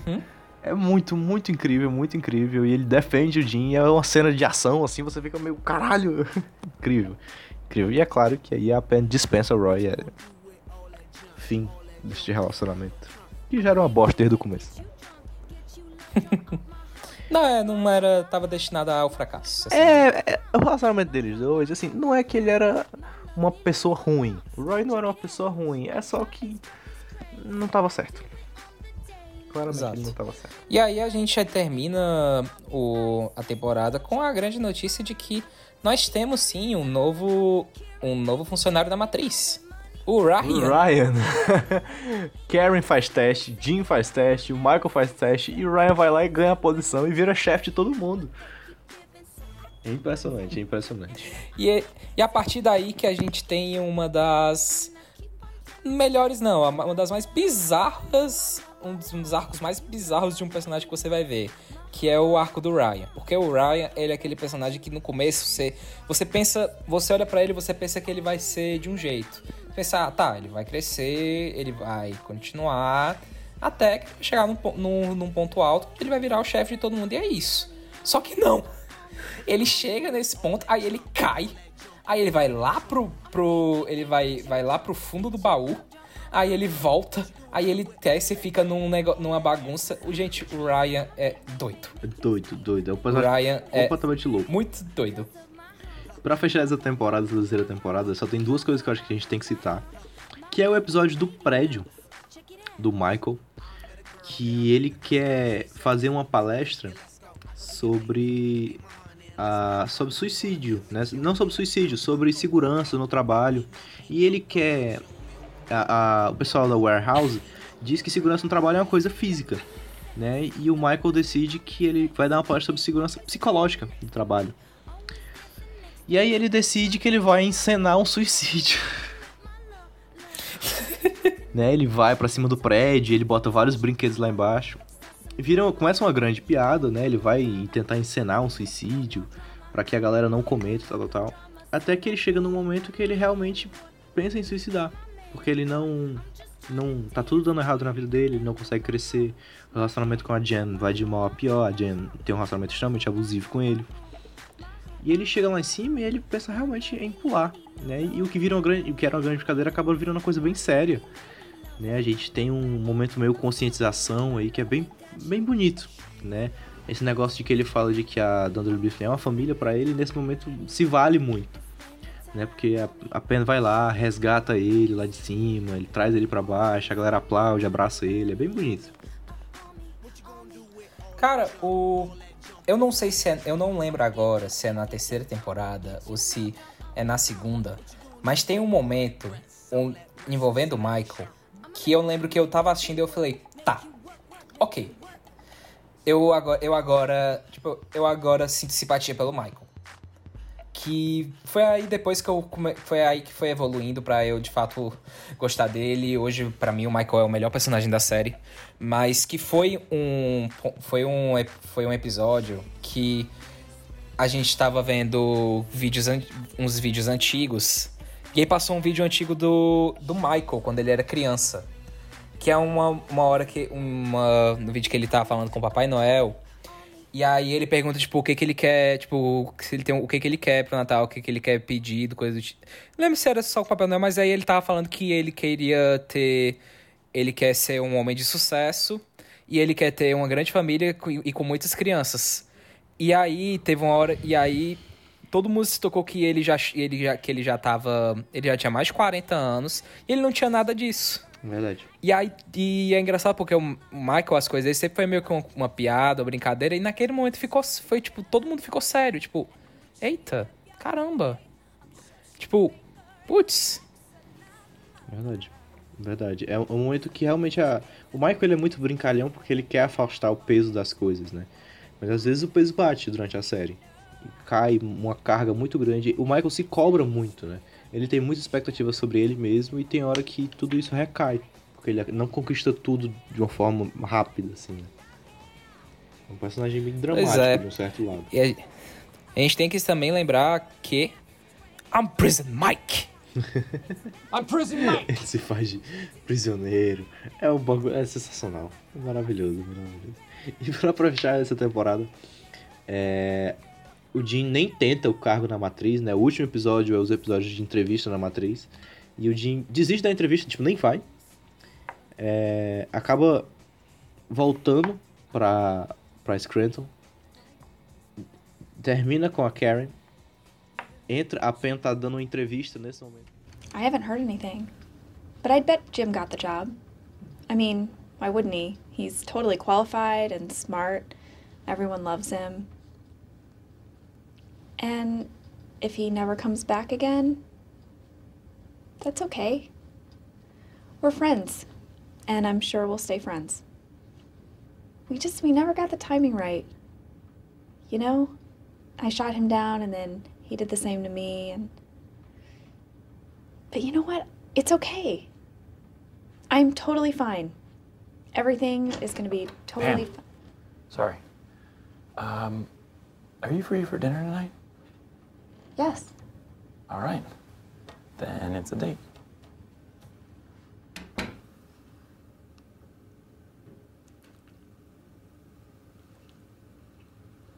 I'm sorry, what was the question? Ah, esse momento é muito bom. É o começo do casal, né? Realmente o começo deles dois, assim, é o primeiro pontapé. Maravilhoso, é maravilhoso, é maravilhoso. Quarta temporada. Quarta, uma temporada excelente, na verdade. Assim, essas temporadas de meio, de meio de série, para mim são excelentes. Né? A quarta temporada tem o Ryan virando barbudo, né? O Ryan é uma criança, um pivete. E mete uma bala na cara, vira o chefe de todo mundo, começa a usar cocaína, fica muito doido, fica falando que Nova York é maravilhoso. e o Michael, a, ele se vê numa posição muito difícil, né? Porque o, o estagiário dele virou, virou chefe. E ele tem orgulho disso, de certa forma, mas o Ryan é tão pau no cu com ele que ele se sente mal. E além disso, ele tá realmente num relacionamento extremamente abusivo com a Jen. Né? A Jen, esse cargo que vaga da, da, da matriz era o cargo da Jen, então ela é demitida. E ela tá vivendo às custas do Michael, ele tá devendo até o pescoço. E ele se encontra com uma mulher que só usa ele, na verdade, né? Não quer formar uma, uma família com ele de verdade. É algo bem. É bem pesado. É uma mulher que fez, que fez o homem fazer três vasectomias. É verdade. E reverter. que, inclusive, esse. A quarta temporada tem talvez o meu episódio favorito da série, que é o episódio da festa do jantar. Onde a gente é apresentado a talvez a música, uma das músicas mais icônicas de todos os tempos, que é That One Night. Eu não vou cantar, só escutem That One Night, que é sensacional. E a gente consegue ver. E é o, é o pior jantar possível. É o pior jantar de todos, porque já começa com já começa com o, o Jim e a o Jim e a Pam já são um novo casal, eles ainda é o começo de tudo para eles. A gente tem um começo de um de um casal também chamado Andy e Angela, casal que é talvez o casal mais esquisito que você ficava com pena do Andy por conta do tanto que a Angela fez ele sofrer. Verdade. De todas as formas possíveis. Você também tem o Dwight que se mete no, no jantar. E você tem a Jam, que é uma pessoa mais sem noção da série inteira. Demais. Ela tira, acaba tirando toda a reserva financeira do Michael. É, o, o, que gera, na verdade, uma das cenas mais engraçadas de The Office, que é quando eles vão pra casa do Michael e ele fala, gente, eu comprei uma TV de plasma. Então eu caralho. Aí ele mostra uma TV de 14 polegadas, que mal mexe. é genial, genial. Ele não, ele não dorme na cama. Ele dorme num cantinho. Ele dorme num cantinhozinho encolhido. E ele quebra, ela quebra um dos dungeons dele, né? Que é um bagulho muito importante para ele. Então, assim, é, é, é, um, é, um, é um episódio engraçado, mas constrangedor também. De tão mal que ela acaba tratando ele. Michael ele passa por, por, por poucas e boas durante essa temporada. A temporada também tem um episódio do Did I Stutter? Did I que é com o Stanley, né? O Stanley pergunta, eu gaguejei. Tipo, ele desafia o Michael durante uma conferência. E é algo bem... Esse é um episódio onde a gente tem uma... A gente, tipo, dessa... A gente finalmente tem meio que uma... Uma visão do Stanley. Porque o Stanley, ele sempre era... A gente sempre via ele com aquela... Fazendo aquelas caras e bocas. Uhum. Mas a gente nunca sabia, assim... Tá, quem é o Stanley? Eu sei que ele gosta de fazer palavra cruzada e que ele tá sempre lá, que ele é, que ele é um. Ele não é contador, ele é, ele é, um, ele é um vendedor. vendedor é. E aí, é naquele momento que a gente, que a gente tem, tem um pum. Esse é o Stanley, ele não gosta do Michael, ele acha o Michael idiota. Ele tá lá pra, ele tá lá pra, tra pra trabalhar, ele não quer que atrapalhem o trabalho dele, mas ele não gosta de, ele não gosta de besteira. Mas ele é, mas ele é sim uma boa, ele é sim uma boa pessoa. Só não fale com ele enquanto ele está trabalhando. Porque é muito assim, o, ele, o Michael tá fazendo uma conferência, né? Tá juntou todo mundo pra fazer uma palestrinha lá. Ele é muito palestrinha, o Michael. E uhum. o Stanley, como sempre, tá fazendo palavra cruzada no meio do negócio lá. E aí o. ele tipo, reclama. Diz que tipo, isso é uma perda de tempo. E aí rola um episódio e essa foi tenso, né? É, é a primeira vez que, o, que você vê que o Michael de fato se impõe. É. Que é aquele momento que ele fala, você você não me respeita, você não gosta de mim, mas eu sou seu chefe. Ponto. É você não pode falar desse jeito comigo. É maravilhoso, porque o Michael fica é, né, a temporada, o episódio inteiro dizendo não, mas ele tava brincando, ele não tava falando sério e tal, tal, tal. E o Stanley. A gente é desse jeito, é. é. É nossa amizade. E aí no final, o Michael bota todo mundo para fora do escritório, fica ele e o Stanley, e ele olha muito sério e fala: Você pode não me respeitar, você pode não gostar de mim, mas eu sou seu chefe, você tem que me respeitar aqui dentro. É bem Uau! Caramba! Uhum. é um dos melhores momentos do Michael, assim, ele se impõe e o Stanley passa a, a ter um respeito por ele, pelo Michael, assim, pela forma com que ele se impõe, porque ele não é grosso, ele não é idiota, ele só é austero, assim, né? Ele é, se impõe, é bem bonito, é bem bonito. E o Michael tá passando por esse momento todo difícil E ele se impõe. Pela primeira vez ele se impõe contra os problemas dele. E é bem, bem significativo pra, pra, pra evolução do Michael na série. Uhum. Eu acho que essa temporada tem um dos episódios mais intensos, né? Um dos últimos episódios mais intensos, que é o último episódio que o Toby vai embora. Que é maravilhoso. É uma festa no no escritório pro Michael. Ele chama a polícia pra tirar o para tirar o Toby. É maravilhoso. O, o Toby vai, vai pra Costa Rica, né? Que a gente torce muito pelo Toby durante todos os episódios. E ele fala, não, eu vou seguir meu sonho, eu vou pra Costa Rica. E aí nesse último episódio acontecem várias coisas. Porque a Penny é aceita em Nova York. Né? Então a gente descobre que ela vai cursar arte em Nova York. O Toby vai embora. A gente conhece a Holly, Holly Flax, que é... A melhor pessoa do mundo. Maravilhosa. É uma pessoa extremamente... É igual o Michael. Ela é igual o Michael. extremamente brincalhona, brinca com tudo, faz piada com tudo. Entende todas as referências do Michael. E o. O Toby acaba. Vai embora, né? A Holly chega. E aí tem essa grande festa. O Michael faz uma grande festa pra saída do Toby. O Jim decide que.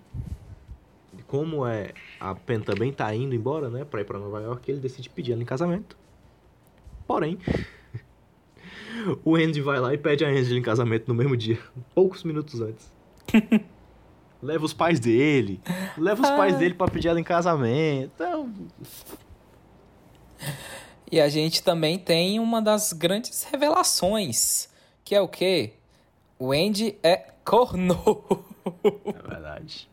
É verdade, porque ela continua se pegando com o Dwight durante esse tempo todo. Lembrando que a Angela é uma personagem conservadora, cristã, bababá, bababá. E ela praticamente trai todo mundo que ela fica. Uhum.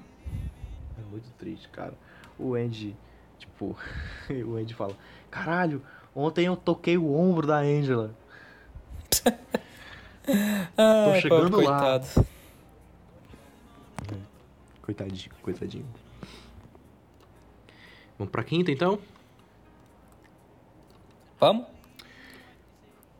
Caindo na quinta temporada, é, a gente tem um romance entre Holly e Michael que é maravilhoso. Eles claramente se dão bem demais. Logo eles viram um casal.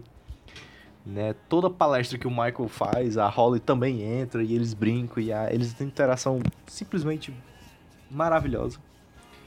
Pena. Pena. Que dura pouco. Que dura muito pouco. Né? Ela tem, acaba que, que tem que voltar pra Nashua. Tem que voltar, não, ela é transferida pra Nashua e o e o o Toby volta na Costa Rica. Ele sofre um acidente na Costa Rica, é uma coisa terrível. E é claro que o Michael odeia o Toby mais que nunca agora. É, a gente tem um momento, é nesse momento que a gente tem o icônico No, God, please, no. No! No, God! No, God, please, no! No! No! No! É genial. É, é, é muito engraçado porque The Office é uma das séries que mais concretizou as cold opens, né? Que é aquelas aberturas antes da, de, de passar a abertura, de fato, de passar a música. Tem uma abertura que normalmente não tem nada a ver com, a- com, a- com o resto da, da- da- do episódio. Hoje quem faz isso de Uhum. forma genial é Brooklyn Nine-Nine. É... Nossa, muito bom. E aí o, o Toby volta e ele não vê o Toby quando ele vê pela primeira vez. Ele dá o famoso Não! God! Ele acha que é piada. Muito triste, coitado do Michael, sofre demais também. A quinta temporada, ela. Ela é, um, ela é uma temporada de grandes, grandes momentos. Grandes momentos. Eu acho que ela é aquela temporada onde você já tem muita coisa estabelecida. O, o, o Jimmy e a Pam já não são mais aquele negócio de. de. Ai, não sabe se vai. Não, é tipo, ponto. Nós somos um, vai. nós somos um, um casal. Uhum. O Dwight, o Dwight ele, já te- ele já é um personagem também estabelecido e a gente também sabe quais são as, as pretensões dele, o que, o que, o que, que ele quer. E ele realmente ele foca muito na, na, na questão de ser o, o, o regional manager. Né, Ele, Uhum. fica- ele constantemente tá sempre tá, tá brigando por isso. Mas nessa temporada também ele tá brigando pela Angela. Né? O Andy pede a, a, a Angela em casamento. A Angela aceita, ninguém sabe por quê. E a Angela aceita, quer se casar na fazenda do Dwight. Então o Dwight se casa com ela em alemão, sem ela saber. E aí tem o clássico duelo entre o Dwight e o Andy, que o Andy imprensa o Dwight com um carro e eles brigam. De... Ah, é maravilhoso. Os homens duelando pra Angela Ai, e no ai. final ninguém fica com ela. Eles não. Você botou chifre Não, nós dois, pau no seu cu. Mas. Pois, gente, The Office é uma série que, se a gente, se eu e o Bruno, a gente quisesse, a gente poderia falar por umas 5, 6 horas. Porque é muita coisa pra falar. Mas a gente com certeza passaria umas 3 dessas 6 horas falando sobre o episódio Stress Relief. Que é talvez um dos personagens. ma- um dos melhores personagens que eu já vi de série. Ponto. O Dwight simplesmente taca fogo no escritório. Ponto. Ele decide que ninguém prestou atenção na, na- no treinamento dele e ele taca fogo no escritório. É coisa pouca que ele faz. Coisa pouca. é muito engraçado. Ele queima todas as maçanetas. O- a, a Angela tira um, um gato debaixo de um gabinete. Joga o gato pro, pro, pro tipo de ventilação. O gato cai do outro lado da ventilação. Depois o Oscar cai também. O Kevin derruba o câmera. Sensacional. É um episódio, inclusive, que todo mundo relaxa, né? Porque o. O, o Stanley tem um ataque cardíaco. E aí o Michael decide que to- todo mundo tem que relaxar, né? E aí o medidor de de estresse dele, né? De coração, de palpitação, aumenta sempre que o Michael chega perto dele. Esse episódio também. É, esse, né, esse, essa temporada também ela é marcada por um dos momentos onde o Michael sai do escritório. O Ryan é demitido porque ele tá usando cocaína. E ele dá um grande escândalo na empresa, ele falsifica um monte de coisa, rouba, desvia um monte de dinheiro. E quem é contratado pro lugar dele é o Idris Elba. do nada, é isso que eu tô falando, do nada, Idris Elba em The Office. E ele é um, um chefe muito severo. Né, assim, ele é muito severo. Ele não tá lá pra brincar. Ele não tá lá pra brincar, ele muito não tá lá pra brincar. E o Michael acaba brigando com ele e o Michael decide ir embora. É um primeiro grande momento de independência dele. Ele vai embora pra fazer a própria companhia de papel dele e, ele, e a Pam vai junto. É, é o Mas a Pam Scott. vai como uma vendedora. Ela não quer mais saber de ser recepcionista. Exatamente. Esse é um dos episódios mais marcantes da série porque é o Michael Scott Paper Company. E ele levanta e diz, olha, eu tô indo embora, quem é que vai comigo? E todo mundo, assim, a gente sabe que a The Office passa durante a crise, né? A maior parte da Office passa durante a crise de 2008 nos Estados Unidos, então quem tinha emprego era rei. Ninguém queria largar o emprego. é, E a Penn decide que não, que ela não tá satisfeita com o cargo de recepcionista. E que ela vai sim, que ela vai ser sócia desse negócio, que ela vai ser vendedora. E ela encara o desafio de frente e vai. Né? E ele acaba formando a Michael Scott Paper Company com a Penn e com o Ryan, que viria a ser apresentado, né? voltar depois. Ryan, que nessa temporada, depois que ele foi demitido, ele, ele virou gerente da pista de boliche. Gerente da pista de boliche, com o cabelo descolorido, é terrível. O. É nessa, são nesses episódios da, do Michael Scott Paper Company que a gente percebe de fato quem é o Michael e como ele é de, como ele é de fato um bom vendedor. Porque ele é ele é aquele personagem que você sempre duvida, mas na- quando você vê a prática você fica pode ser pode ser que não seja às vezes o método mais ideal, mas ele de fato fa- mas ele de fato faz as coisas corretas. Verdade. E a Michael Scott Paper Company acaba conseguindo uma boa quantidade de clientes porque o Michael é muito bom. Né? Ele, a gente acaba aprendendo como é o método de venda do Michael, que na verdade é muito engenhoso. Né? Ele acaba escrevendo num papel sobre a família da pessoa. Então ele é muito próximo. É né? uma coisa que a- a- os americanos acabam fazendo.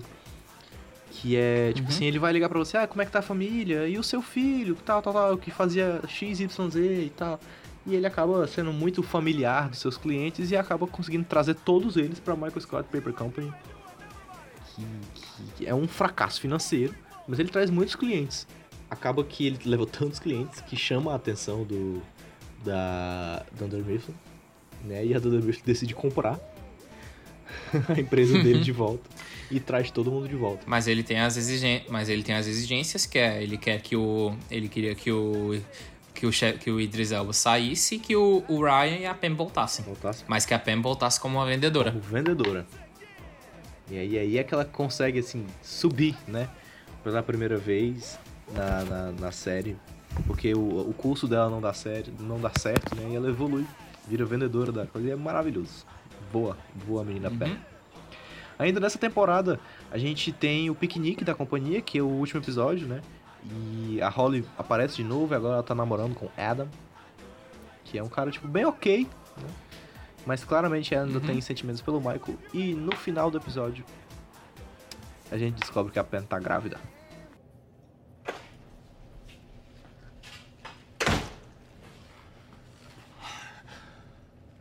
Hey, Dwight. Uh, send in the subs.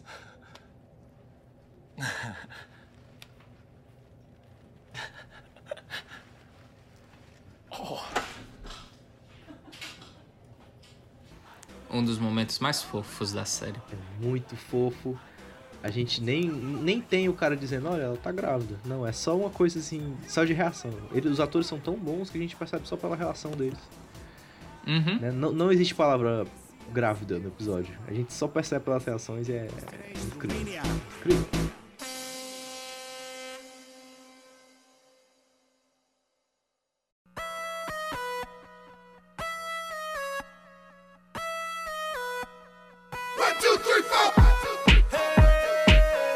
E vamos para a sexta temporada.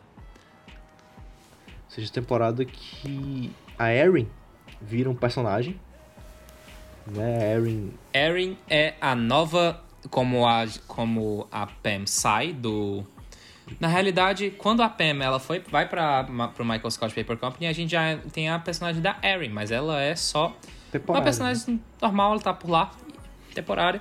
E ela vira uma das personagens principais, que é a nova recepcionista, uma das personagens mais fofinhas. Ela é aquela personagem de, de bom coração que você você olha pra ela, você já tem, sente uma simpatia. É verdade. E ela é uma personagem que, que ela dura a, a série inteira, ela é extremamente fofa. Assim, as pessoas realmente acolhem ela muito bem, ela é bobíssima, assim. Mas é, é uma personagem muito fofa. E ela cresce muito, ela vai crescendo muito durante as temporadas. A sexta temporada a gente tem que lembrar que o primeiro episódio é o episódio do. Parkour!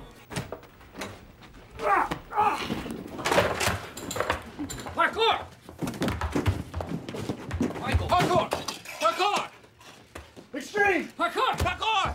This is Parkour, internet sensation of 2004, and it was in one of the Bond films.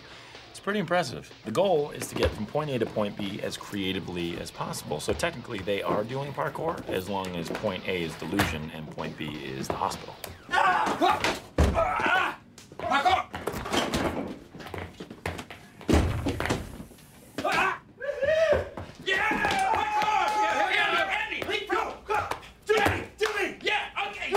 Parkour! Get off! Get off! Okay. Parkour!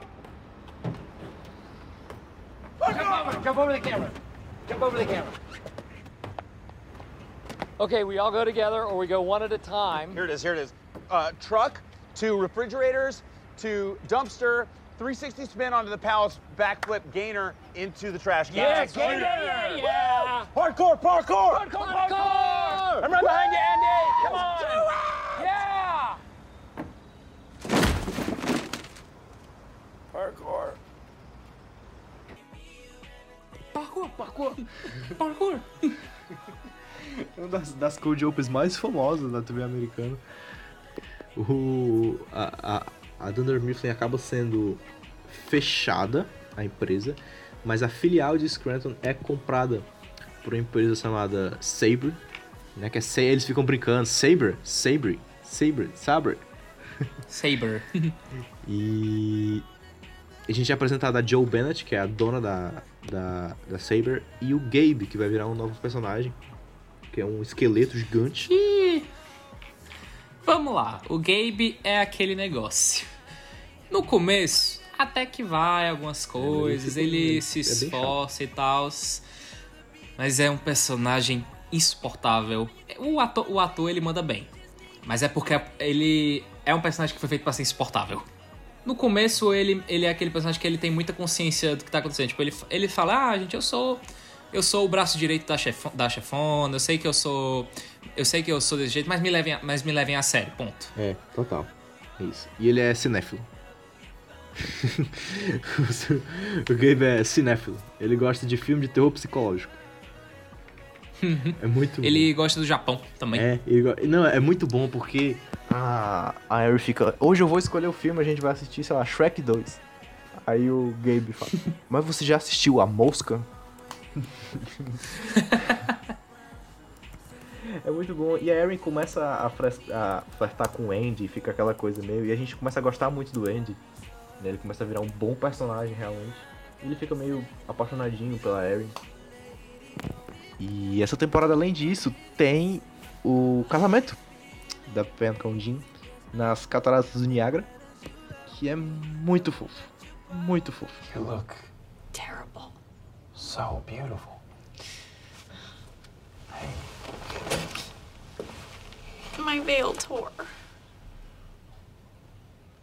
I knew when we were getting married and I'm five months pregnant that I'm not going to be able to wear the dress that I always wanted or high heels.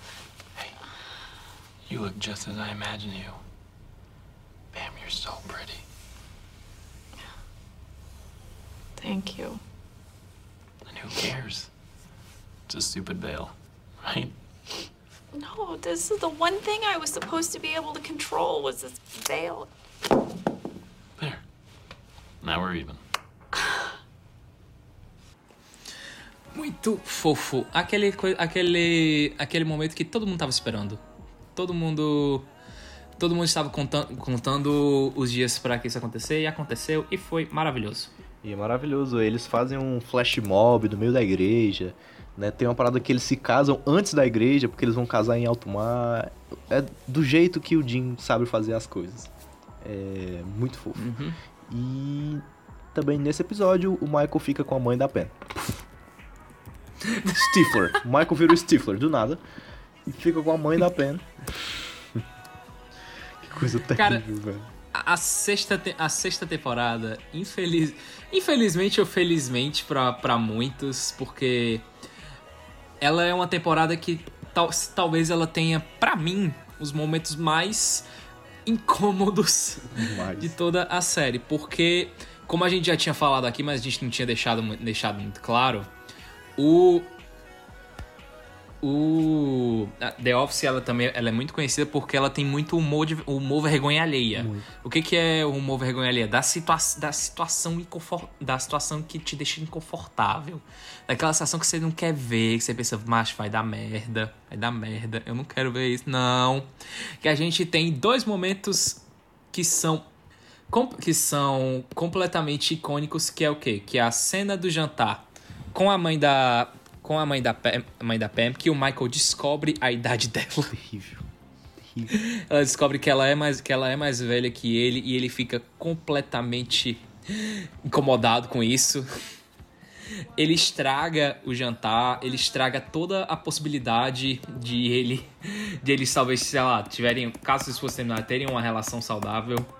E também temos um icônico personagem que. Não, o, o icônico episódio que é de fato a pior coisa que o Michael já fez na vida. Uma das piores coisas que uma Nossa. pessoa já fez na vida. Que é o episódio do Scott Stotts.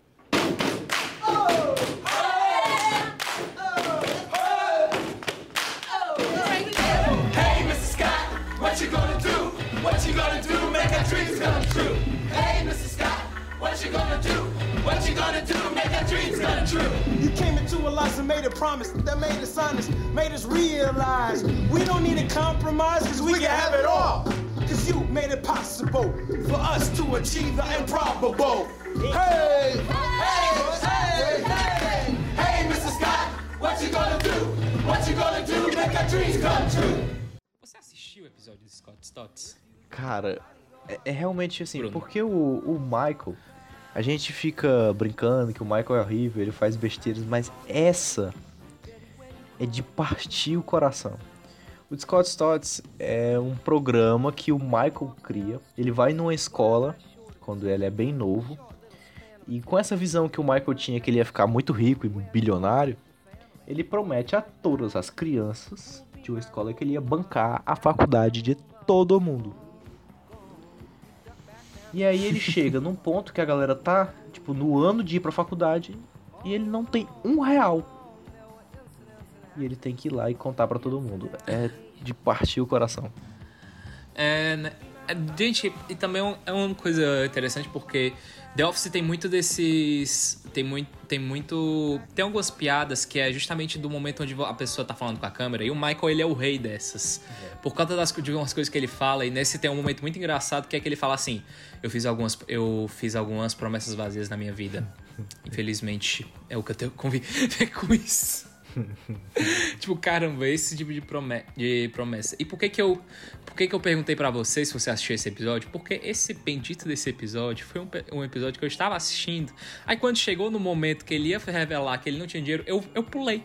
Eu, eu avancei. Eu avancei cinco minutos. E, ficou por isso. Depois, depois eventualmente, eu, eu acabei assistindo, mas, cara, dá uma agonia tão grande É muito agoniante. tão grande. Porque você fica com dó e você. Tipo, é um pouco engra... é engraçado. É, ao mesmo tempo é muito triste. E foi feito para te, foi feito pra te fazer assim. O The Office, é um, The Office é um tipo de humor que é feito pra te incomodar. É feito para te, é feito pra te deixar desconfortável. Por isso que ela é uma série tão diver- diferenciada. É verdade. E o, a, a, galera faz um musical pra ele, canta pra ele. Senhor Scott, Hey, muito obrigado Scott." por pagar a nossa faculdade. Hey, Mrs. Scott, what, What you, you gonna what you gonna do? do? What you gonna do? Make a dreams come true. E a Harry fica cantando. tadinho, tadinho. Tadinho das crianças, na verdade, né? Mais do que ele, mas. Bom. Passamos por esse momento. E por fim da sexta temporada, a Cissy Halpert nasce, né? A filha deles nasce, filha do Jim e da Pam. E é muito fofo, é um episódio muito fofo. Eles ficam esperando na, na recepção e todo mundo comemora. É um negócio fofíssimo.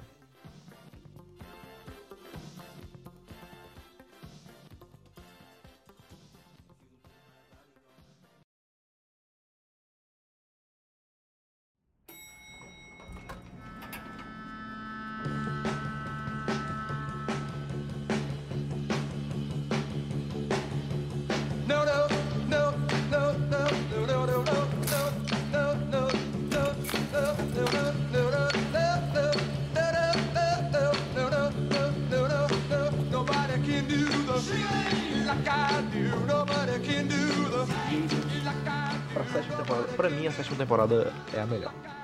Assim, é a melhor temporada da série. Tu acha? Não sei. Eu, eu, eu sempre fico na dúvida. Mas eu gosto muito da sétima temporada. Ela começa do melhor jeito possível.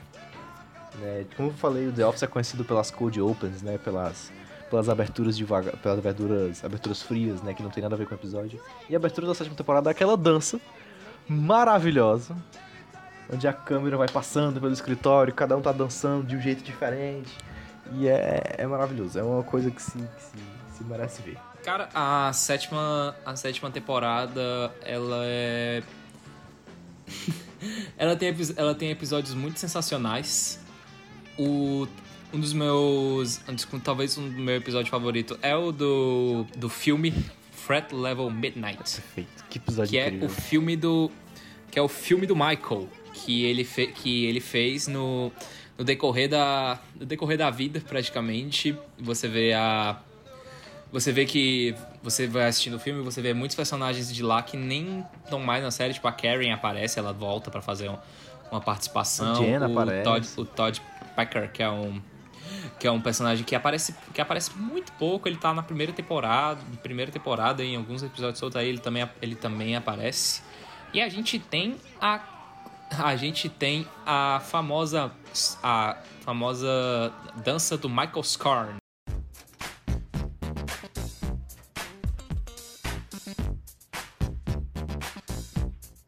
Well, my name's Michael Scon, and I'm here to say I'm about to do the Scon in a major way. Jump to the right and you shake a hand, and you jump to the left and you shake that hand. You meet new friends, you tie some yarn, and that's how you do the Scon. You jump to the right and you shake that hand. And you jump to the left and you shake that hand. Meet new friends, tie that yarn. That's how you do the scarn. You jump to the right and you shake that hand. And you jump to the left and you shake that hand. Meet new friends, tie that yarn. That's how you do the scarn. If doing the scarn is gay, then I'm the biggest queer on earth. You guys, I think I have my self confidence back.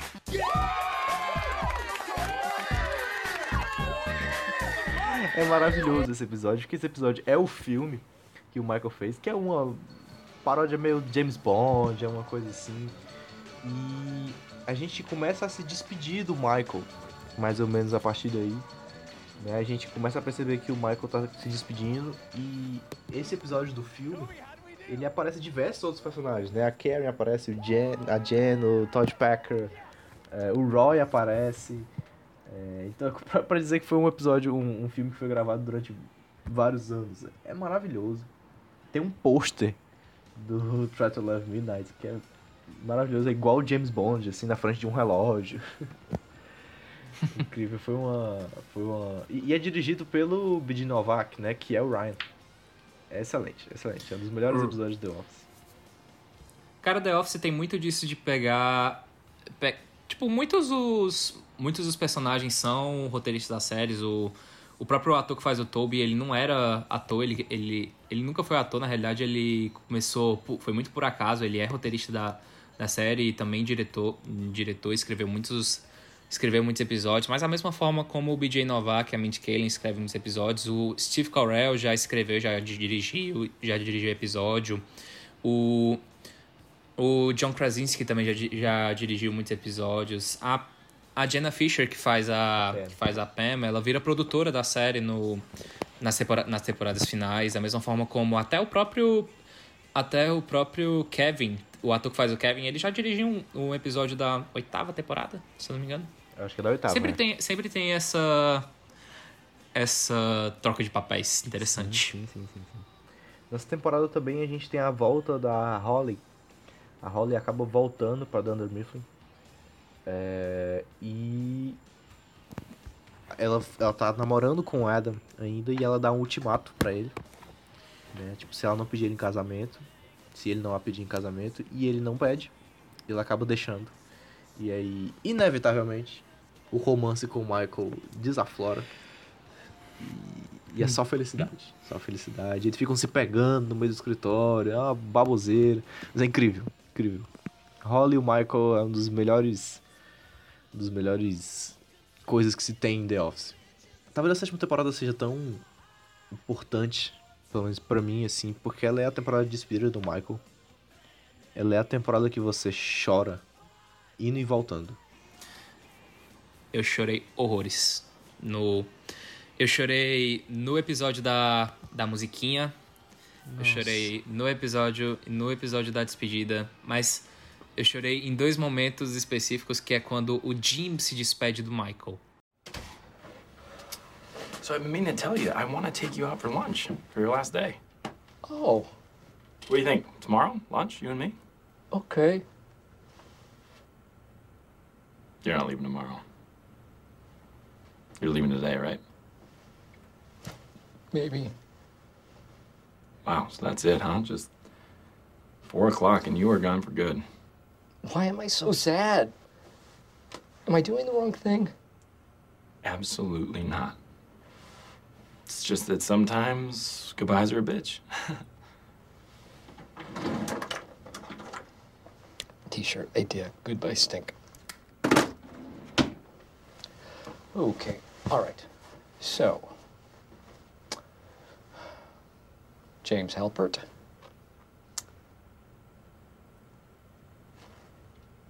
You started with this company as a fine young man. You know what I think we should do? I think we should just save the goodbyes for tomorrow at lunch. Oh. Okay. And then tomorrow, I can tell you what a great boss you turned out to be. Best boss I ever had. Esse momento eu já estava chorando horrores e quando a Pam se despede do, do Michael, que a gente tem um dos, um dos últimos That's What She Said. É verdade. E é aquele momento que vo... e é aquele momento que a gente vê porque é. Porque é aquele negócio, Michael. Você vê que no começo ele pode o pessoal pode até ter uma certa simpatia, mas o pessoal não gostava do Michael. O pessoal tinha raiva, o Michael ele era um chato, ele, ele era inconveniente, inconveniente, ele não sabia, ele um cara muito sem noção, até que chegava, um, chegava num ponto onde ele, onde ele era, onde eles eram família. Onde ele, de fato, que- onde ele tratava os personagens da, da Dunder Mifflin como os filhos. Tanto é que a última coisa, a última coisa que ele fez foi dar um presente pra cada um que ele podia. É verdade. Ele dava, tentava dar o melhor, o melhor, vamos fazer com que esse seja um bom dia pra todos. É verdade, é verdade. É muito bonito, na verdade. É, o motivo pelo qual o Michael sai é porque ele tá com a, com a, com a Holly e ele decide não abandonar a Holly. Né? A Holly vai precisar ir pro Colorado cuidar dos pais dela. E aí ele pede ela em casamento, né? Ele a pede em casamento numas cenas mais emocionantes. Let's go in here.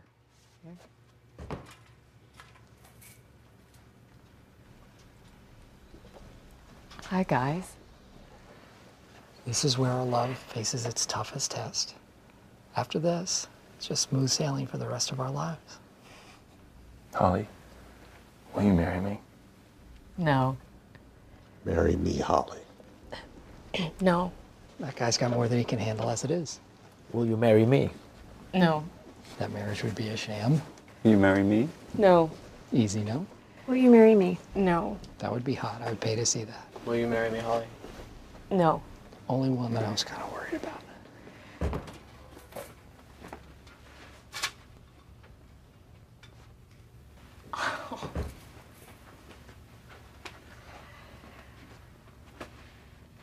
This is where I fell in love with you. And this is where I ask you to marry me. E eles acabam indo pro Colorado, é por isso que o Michael tem que sair. E o último episódio dele, mesmo assim, o grande episódio dele, é o Last Dundies. Ele vai apresentar o último Dundies, né, junto com o Will Ferrell, que teoricamente seria o novo chefe. É um grande desastre. E depois eles vão pro escritório e rola a musiquinha. 9,986,000 minutes. We actually sat down and did the math. 9,986,000 minutes. That's how many minutes that you've worked here. In costumes, And impressions? In meetings. in cups of coffee, For birthdays, more meetings, and email forwards you made us read. 9,986,000 minutes. That's like watching Die Hard 80,000 times. You hit me with your car. You help me get off drugs. I watch you when you sleep. I forgive you for kissing me. Remember to call.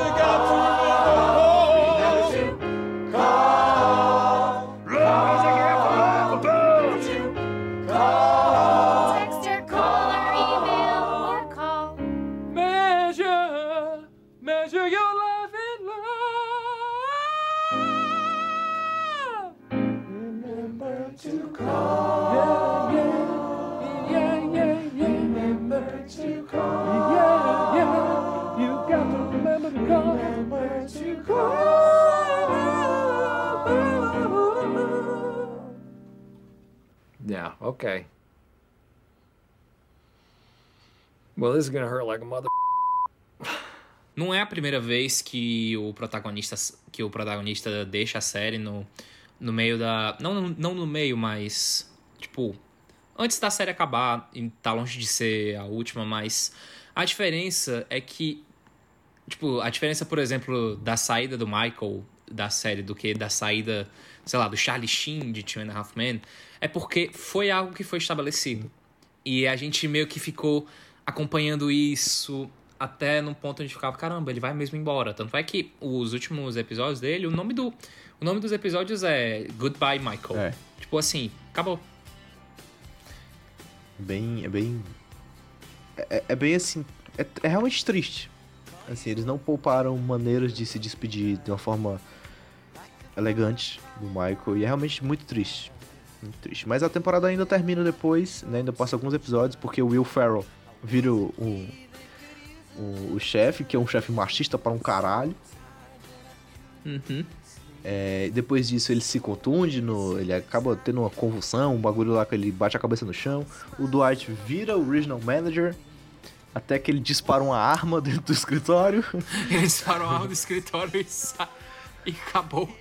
Acaba o império dele. E aí tem o último episódio, que é um episódio de brincadeira, né? Que é o.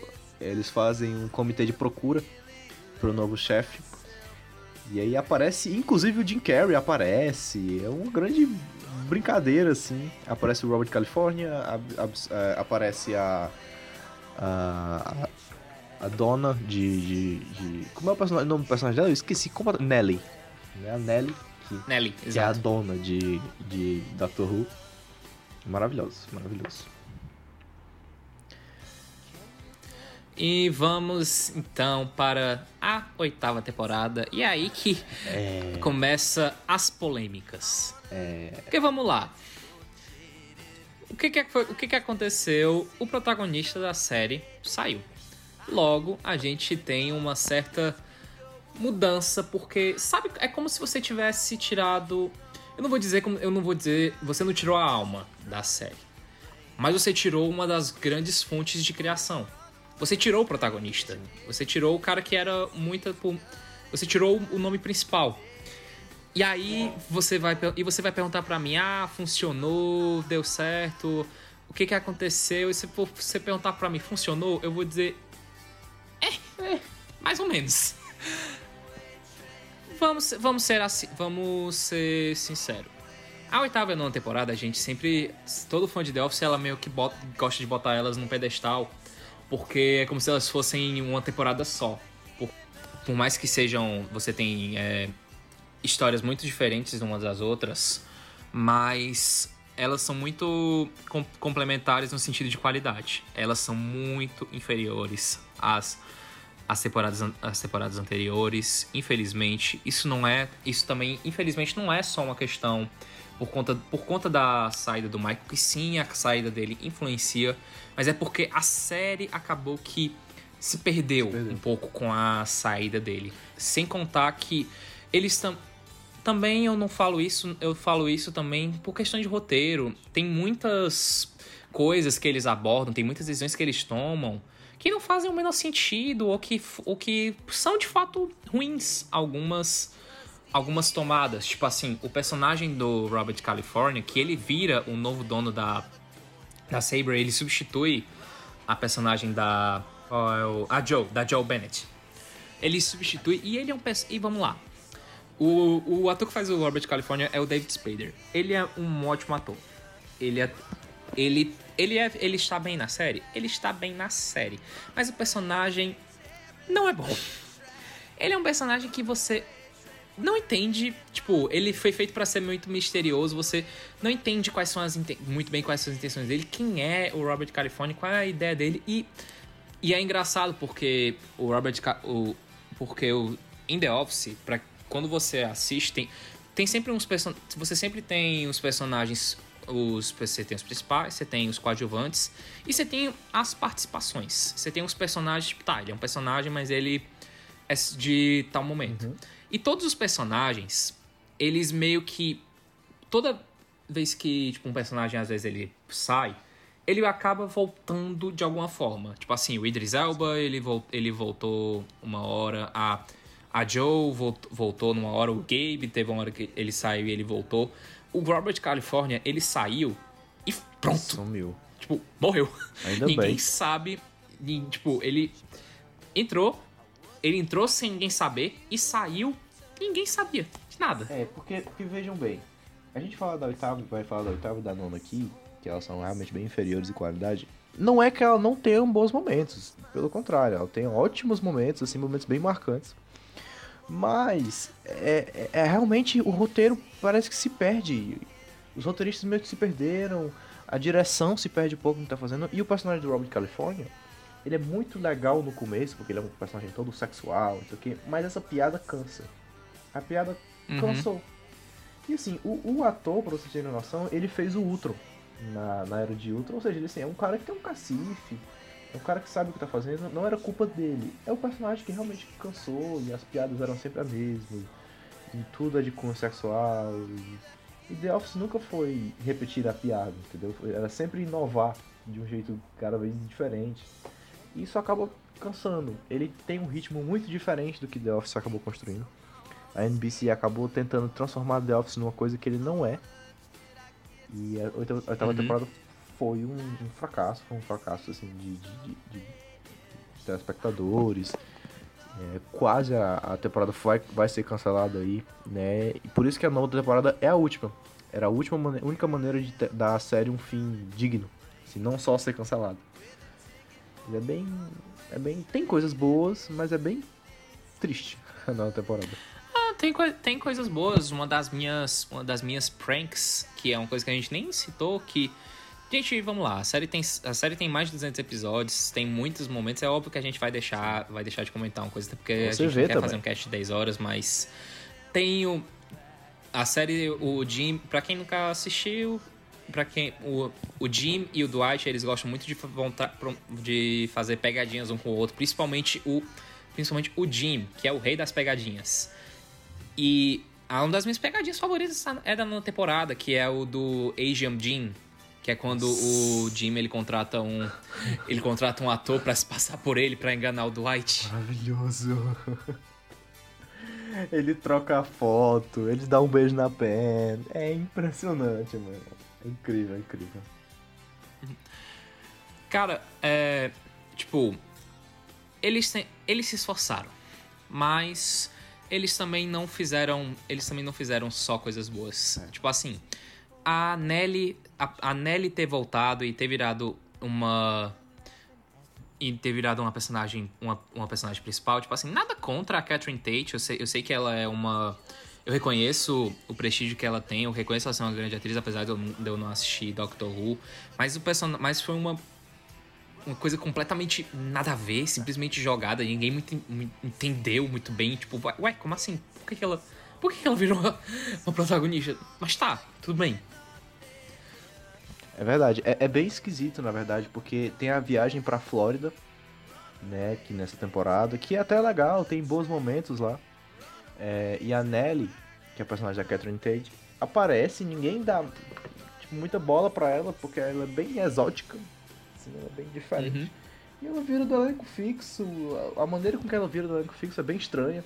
Né? Ela simplesmente vai lá e toma o cargo do Andy e ninguém faz nada. É bem desesperador, assim, porque o Andy é um personagem que nesse momento a gente tá gostando muito dele. Né? Quando o Michael sai, ele deixa os contatos pro Andy conseguir manter, né? Dá, dá, tipo todos os clientes pra ele e o Andy vai lá e consegue, se supera, bem legal assim. E a Nelly simplesmente toma o cargo dele, foda-se. É bem. Valeu, falou. Valeu, falou. Bem, decisões bem estranhas. Mas você for perguntar, você for me perguntar, tipo assim, de novo, as últimas temporadas elas não são de todo, de todo mal. A gente tem, a gente tem momentos, bons momentos na, na oitava temporada, porque é nessa temporada que a gente tem que a gente vê que o, os, os atores que fazem o Dwight, o, o Jim e a Pam, é aquele momento onde eles tomam controle. Carregam a sério. Que é aquele momento que eles ficam, tá, a série é nossa. Tem até umas, tem até um meme que eu vi muito engraçado que é um personagem, é o, sabe o Exterminador do Futuro? Sim. O Arnold Schwarzenegger, ele tá segurando um caixão, aí ele tá um, segurando um caixão e na outra mão ele tá apontando uma arma. E aí no caixão tá escrito assim, The Office, The Office temporada 8 e 9, aí tá o e tá o cara dando, atirando e esse cara é o Dwight, Eu vi um meme. tentando salvar a série. Eu vi um meme que era ator Rain Wilson, conhecido por interpretar o Dwight, é internado com dor nas costas por carregar a oitava temporada. Eu acho que e a nona temporada é algo, eu acho que é a que mais sofreu, porque se já não bastasse o fato de que o, o Michael tava fora da série, você também tinha o o, o BJ Novak que saiu da também saiu da produção. Eu não lembro se ele se ele saiu da série de, ve- de vez ou se ele ficou só no trabalho de roteirista. A Mindy Kaling, que faz a personagem da Kelly, também, Também pulou, também pulou fora. E a gente tem. E a gente tinha uma. A gente teve uma grande ausência do personagem do Andy. Que o Andy ele faz uma viagem, ele, ele vai embora, passa três meses e deixa A Erin. que era a namorada dele, sozinha. Só que foi uma viagem assim completamente nada a ver, sendo que infelizmente ela teve que acontecer porque o ator ele tava ocupado fazendo, Se filmando Se Beber Não Case 3. Aí ele não. E aí ele tinha que sair de um jeito, de um outro, ele não podia abandonar a série. Aí o que, que eles fizeram? Pronto, vamos ter que. Vamos. A gente vai, ele vai, vai ter que se livrar dele por enquanto. Arruma um jeito. Só que assim, cara, eu- pra falar de uma temporada, eu tenho que falar que pra mim é- a pior temporada de The Office. Assim, valendo. Porque a oitava temporada, ela é esquecível, mas ela tem coisas boas. A nova temporada, ela é de dar raiva. Eu cheguei a um ponto de eu, eu não quero mais assistir The Office. Assim, eu, não quero mais. Eu não tô gostando do que tá acontecendo aqui. O Andy, ele é tirado da série. Tipo, o Andy é um personagem que vem sendo construído de uma forma muito legal, né? Ele vem crescendo, ele é todo apaixonado pela Erin, faz coisas legais pra ela. E ele simplesmente abandona ela. Tipo assim, eu entendo que o, o ator tinha que sair, mas eles poderiam ter feito isso de uma maneira que ele não abandonasse a a Erin. Entendeu? Tipo, é bem, é bem bizarro. Os personagens são construídos de uma forma bem diferente aqui, na minha opinião. Né? É, o, o Jim é convidado para fazer parte da Athlete, né, que é uma empresa de assessoramento de, de, de atletas. E só que ela é na Filadélfia, né, que é um pouco longe da Pensilvânia. E ele fica primeiro ele ele ele ele acaba combinando com a Pen de não fazer isso porque ia ser ruim pra família, mas aí ele quer fazer e ele não conta pra Pen, que é um negócio muito estranho, que eu acho que o Jim nunca faria isso. É, é- são construções muito esquisitas né, na nova temporada. É até. Tipo, é até uma. É uma sacada legal no papel, porque é tipo o Jim querendo avançar na vida, na carreira profissional, sendo que foi uma coisa completamente. Tipo, foi jogada. Tipo assim, a gente conhece o cara. A gente conhece o cara no- na nove temporadas e simplesmente agora ele decide fazer isso. Tipo Assim, ponto. Vai. Eu sempre fui a favor do Jim perseguir na vida dele e tal, tal, tal. Mas assim, o Jim é um cara extremamente comunicativo, ele nunca faria algo desse tamanho sem simplesmente dizer pra Penny, foda-se. Entendeu? É completamente apaixonado por ela, é completamente... ele queria avançar na vida, ele não faria dessa forma. Então eu achei tudo muito esquisito. Nessa temporada também a gente tem a revelação das filmagens, né? O que é um negócio bem doido. E a gente descobre que aquelas filmagens é pro documentário, né? Uhum. Que é uma queda de quarta parede e ao mesmo tempo não é. É uma queda de quarta pa- parede pros, pers- pros personagens. Tipo, pros, pe- pros personagens, não pros atores, assim dizer, sabe? Tô entendendo, tô entendendo. E é, é bem bizarro, assim, porque a gente começa a ver quem é que tava filmando tudo aquilo. E eles começam a, a, a ser personagens, né? E pra mim aparece o pior personagem que existe em The Office nesse momento. Aparece o Brian nessa temporada e eu odeio o Brian. O Brian aparece e eu fico puto. O Brian, ele é o operador de áudio. E ele começa a flertar com a Pen de uma maneira inacreditável, assim. E ela deixa. Tipo, a Pen é completamente apaixonada pelo Jim. E, tipo, eles estão passando por um momento difícil, mas ela completamente deixa ser, o o flash acontecer. É muito bizarro, você fica com muito medo do Jim terminar com a, com a Pen. É, é- é uma situação pequena que vai escalonando de uma maneira muito bizarra. Você fica, meu Deus. Eu sei que tem gente que até gosta da- do jeito que a coisa é construída, mas eu acho tudo muito bizarro. Acho tudo muito fora de controle. Não sei. As construções vão embora. É interessante, mas se fosse pra fazer, eu acho que eles deveriam ter. Porque foi uma coisa muito. É é aquele negócio que ficou muito jogado, sabe? Se fosse pra estabelecer essa amizade, essa ligação que tivesse feito pelo menos no começo, sei lá, no meio ou coisa do tipo. Mas meio que ficou por isso, Meio sabe? Ficou por isso. É. A gente tem também o Dwight assumindo a, a empresa, né? Depois de sei lá quantos mil anos, porque ele já tinha perdido essa vaga pro Jim, que talvez tenha sido o pior momento da vida dele. E ele é brilhante, assim, no cargo, né? Ele realmente é, é um ótimo chefe. Ele se demonstra um ótimo chefe, ele aprende muito bem. O Jim é o, o segundo homem dele, né? Que é maravilhoso.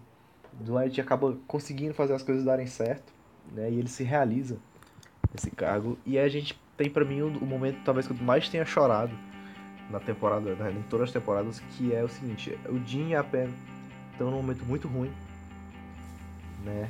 É, o Jim acaba meio que dando uma leve desistida da Atlid para ficar com a Pen, e a Pen fica dizendo que é tudo culpa dela, né? Tem toda uma questão. E aí o Jim pede para a equipe de gravação fazer um CD. que caralho, eu emocionei aqui. Uhum. Pra fazer um CD dos melhores momentos dele. E ele faz, e no primeiro momento e no, e no último momento tem o, o momento que aparece no Natal, na segunda temporada, onde o, o Jim dá uma, uma chaleira pra Pen cheio de referências dentro de coisas, né? O bonequinho que ela achou na casa Uhum. dele, né? a foto do anuário, várias piadas internas e tem uma carta pra ele se declarando pra ela. Com os acontecimentos daquele episódio da segunda temporada, ele guarda a carta. Né? E a gente esquece que a porra dessa carta existe. Ele não entrega e a gente esquece. Uhum. E aí, quando ela termina de ver o vídeo, ele tira a carta do bolso. You watched it. Yeah. Well, then I guess you're ready for this. What's that? It's from the teapot. Everything you'll ever need to know is in that note.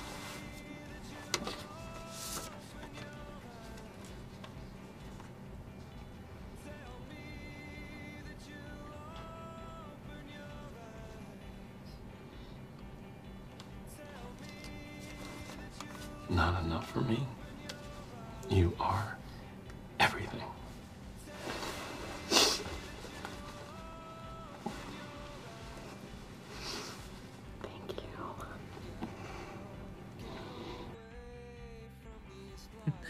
Nessas horas que The Office, a última temporada acaba não sendo de todo mal, porque por mais que, a, que ela tenha um começo horrível, ela tem um final incrível. Incrível. Incrível. Vamos lá. Muita gente comenta sobre o final de The Office. Ah, o final é maravilhoso, eu chorei horrores.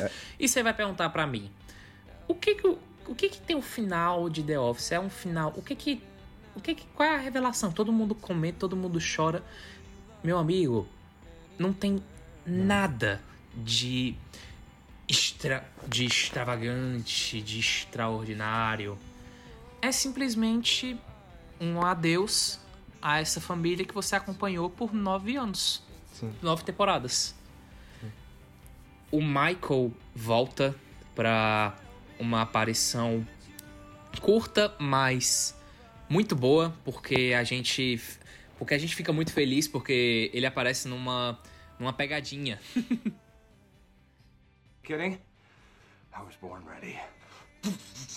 Wait, wait, wait.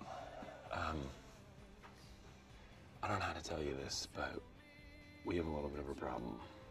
Oh, no, what? The minister just told me that it's tradition for the bestish mensch to be older than the groom. Oh, come on. I've never heard of such a I thing. I haven't heard of it, obviously. But I'm out because I'm significantly younger than you. Not significant is a big I think word. I think you're. Well, okay. Either way, either way, Dwight,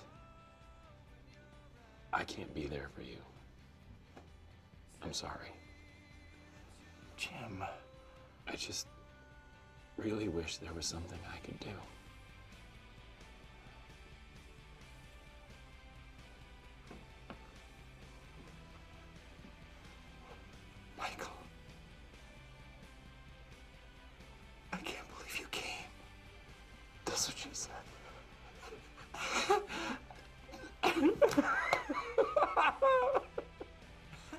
Best prank ever. Incrível, nossa, eu dei um grito na hora. E a gente vê que ele agora, que ele tá feliz, ele tá, ele tá casado, ele tem filhos, finalmente ele, ele tem filhos e ele tem dois celulares cheios de foto com os filhos. e ele tá feliz. E você fica muito, você nesse momento você dá um sorrisinho de putz, caramba, obrigado. Eu, era, era isso que eu queria, era isso que eu queria ver, sabe? Eu ia ficar muito decepcionado se não tive, nada tivesse acontecido, sabe? O último episódio ele gira em torno do casamento do Dwight com a Angela e do retorno dos personagens, porque a ideia é que passou o documentário e depois de um ano né, e acabou o documentário, todo mundo parou de gravar, né? Faz sentido. E eles têm um retorno, é, eles se reúnem, né? E tem uma plateia cheia de gente pra ver todos aqueles personagens. Tem os fãs. Fãs, né, do- dos personagens. E acontece muita coisa legal nessa entrevista. Por exemplo, a Erin, que aparece a mãe e o pai dela, e é emocionante, assim, é muito bonito. I have a question for Aaron. Really? Yes. Um, the thing I found most compelling about the documentary was your search for your birth mother. Thank you. So my my question is, um, do, don't you hate her? I mean, I would I would just imagine that you were so angry at her that you would hate her. Maybe sometimes, but not like hate, hate. More just like, Mom, I hate you. And then she would say, Go to your room, young lady. And I'd stamp my foot and run upstairs. And I have a room, which is really cool. And then we'd just have dinner together. But I don't know, I'd have to meet her. Thanks. Aaron? Yes. Oh. Oh. Aaron? Yes. Is there a follow follow up question?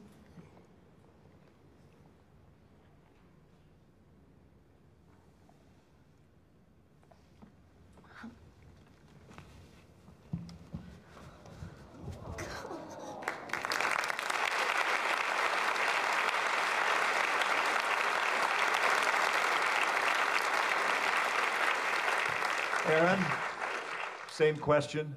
What about your dad?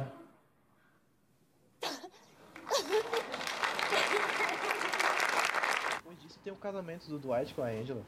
né? A gente nem comentou aqui, mas a Angela tem um filho que ele acha que é do senador, mas na verdade, no final das contas, é o filho do Dwight. É o filho do Dwight. E eles casam, casam.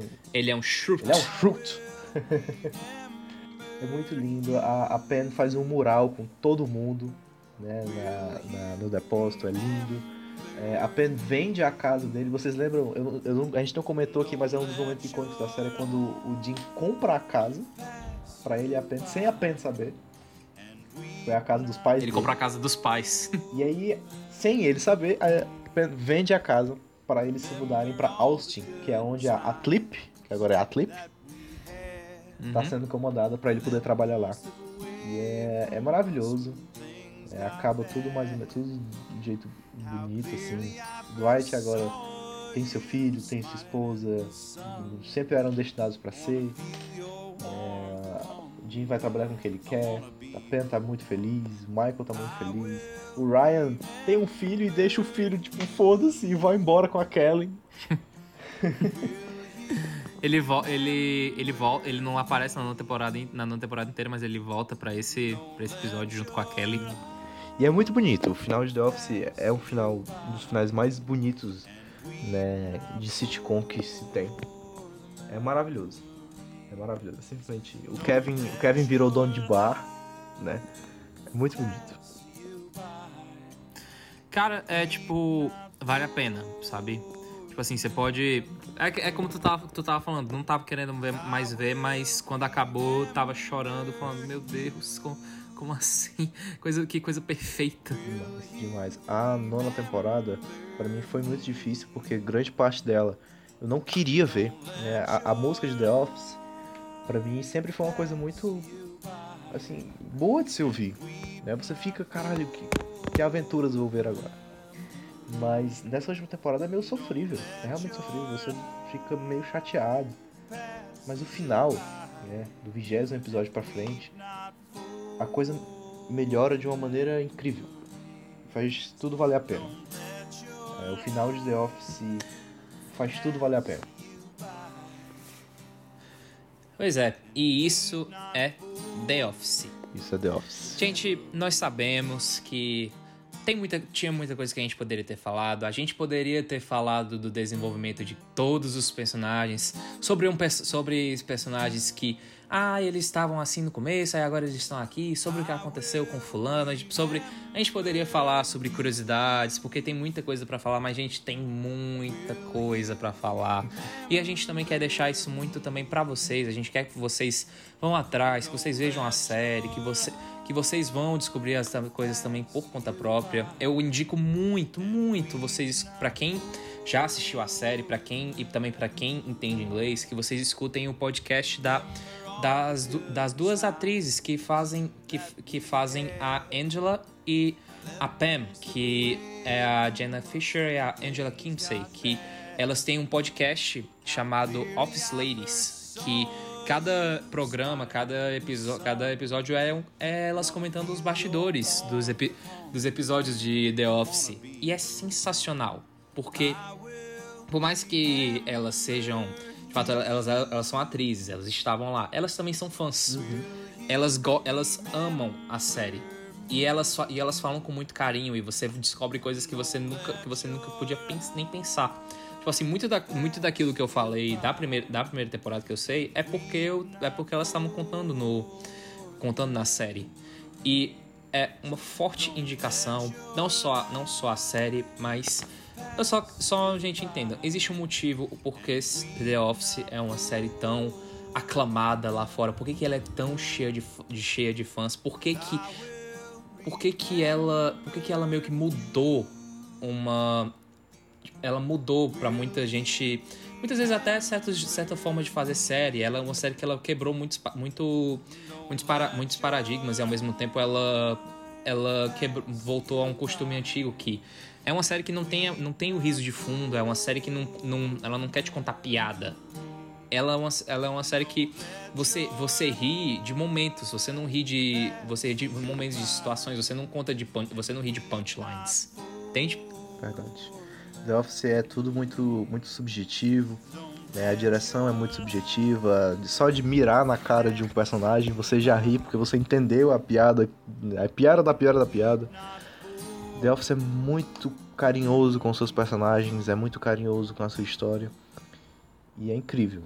É talvez a maior sitcom dos anos 2000. E com todo mérito.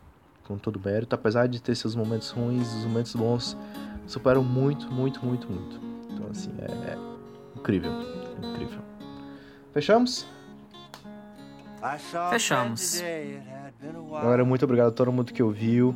Aproveitem a quarentena, vejam The Office. Se você já viu, vê de novo. Eu tô revendo essa merda já porque não dá. A saudade bateu. Pois é, meus amigos, é isto. Fiquem com Deus, aproveitem a, back a quarentena e that's what she said. That's what she said. Valeu, pessoal. Até a próxima. See yourself change and make mistakes and grow up. You could watch yourself fall in love, watch yourself become a husband, become a father. You guys gave that to me. And that's an amazing gift. Hey, Jim, remember Flonkerton when you did Office Olympics? It was awesome. Thanks, Phil. I still have my medal from that. Do you even have a mattress? No, but I still have my medal from that.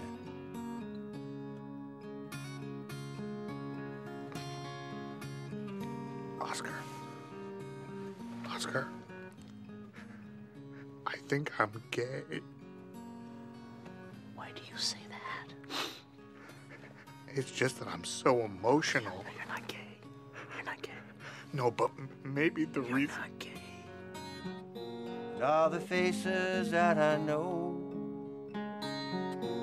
have that same familiar glow. I think I must have known them somewhere once before. How did you do it? How did you capture what it was really like? How we felt, and how we made each other laugh, and how we got through the day. How did you do it? Also, how do cameras work? Every day when I came into work, all I wanted to do was leave. So why in the world does it feel so hard to leave right now? It all seems so very arbitrary. I applied for a job at this company because they were hiring.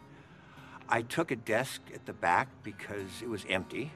But no matter how you get there or where you end up, human beings have this miraculous gift to make that place home.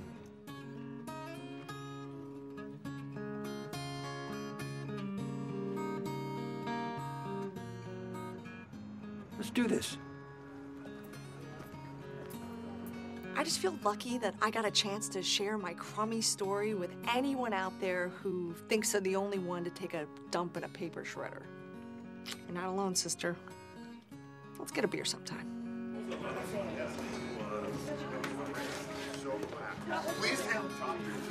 I'm happy that this was all filmed so I can remember everyone and what we did.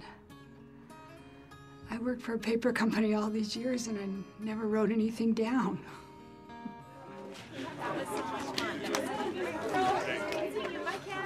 I sold paper at this company for 12 years. My job was to speak to clients on the phone about quantities and types of copier paper. Even if I didn't love every minute of it, everything I have, I owe to this job.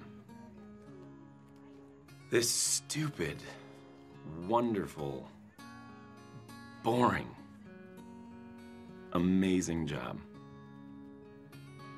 I thought it was weird when you picked us to make a documentary. But all in all, I think an ordinary paper company like Dunder Mifflin was a great subject for a documentary. There's a lot of beauty in ordinary things. Isn't that kind of the point?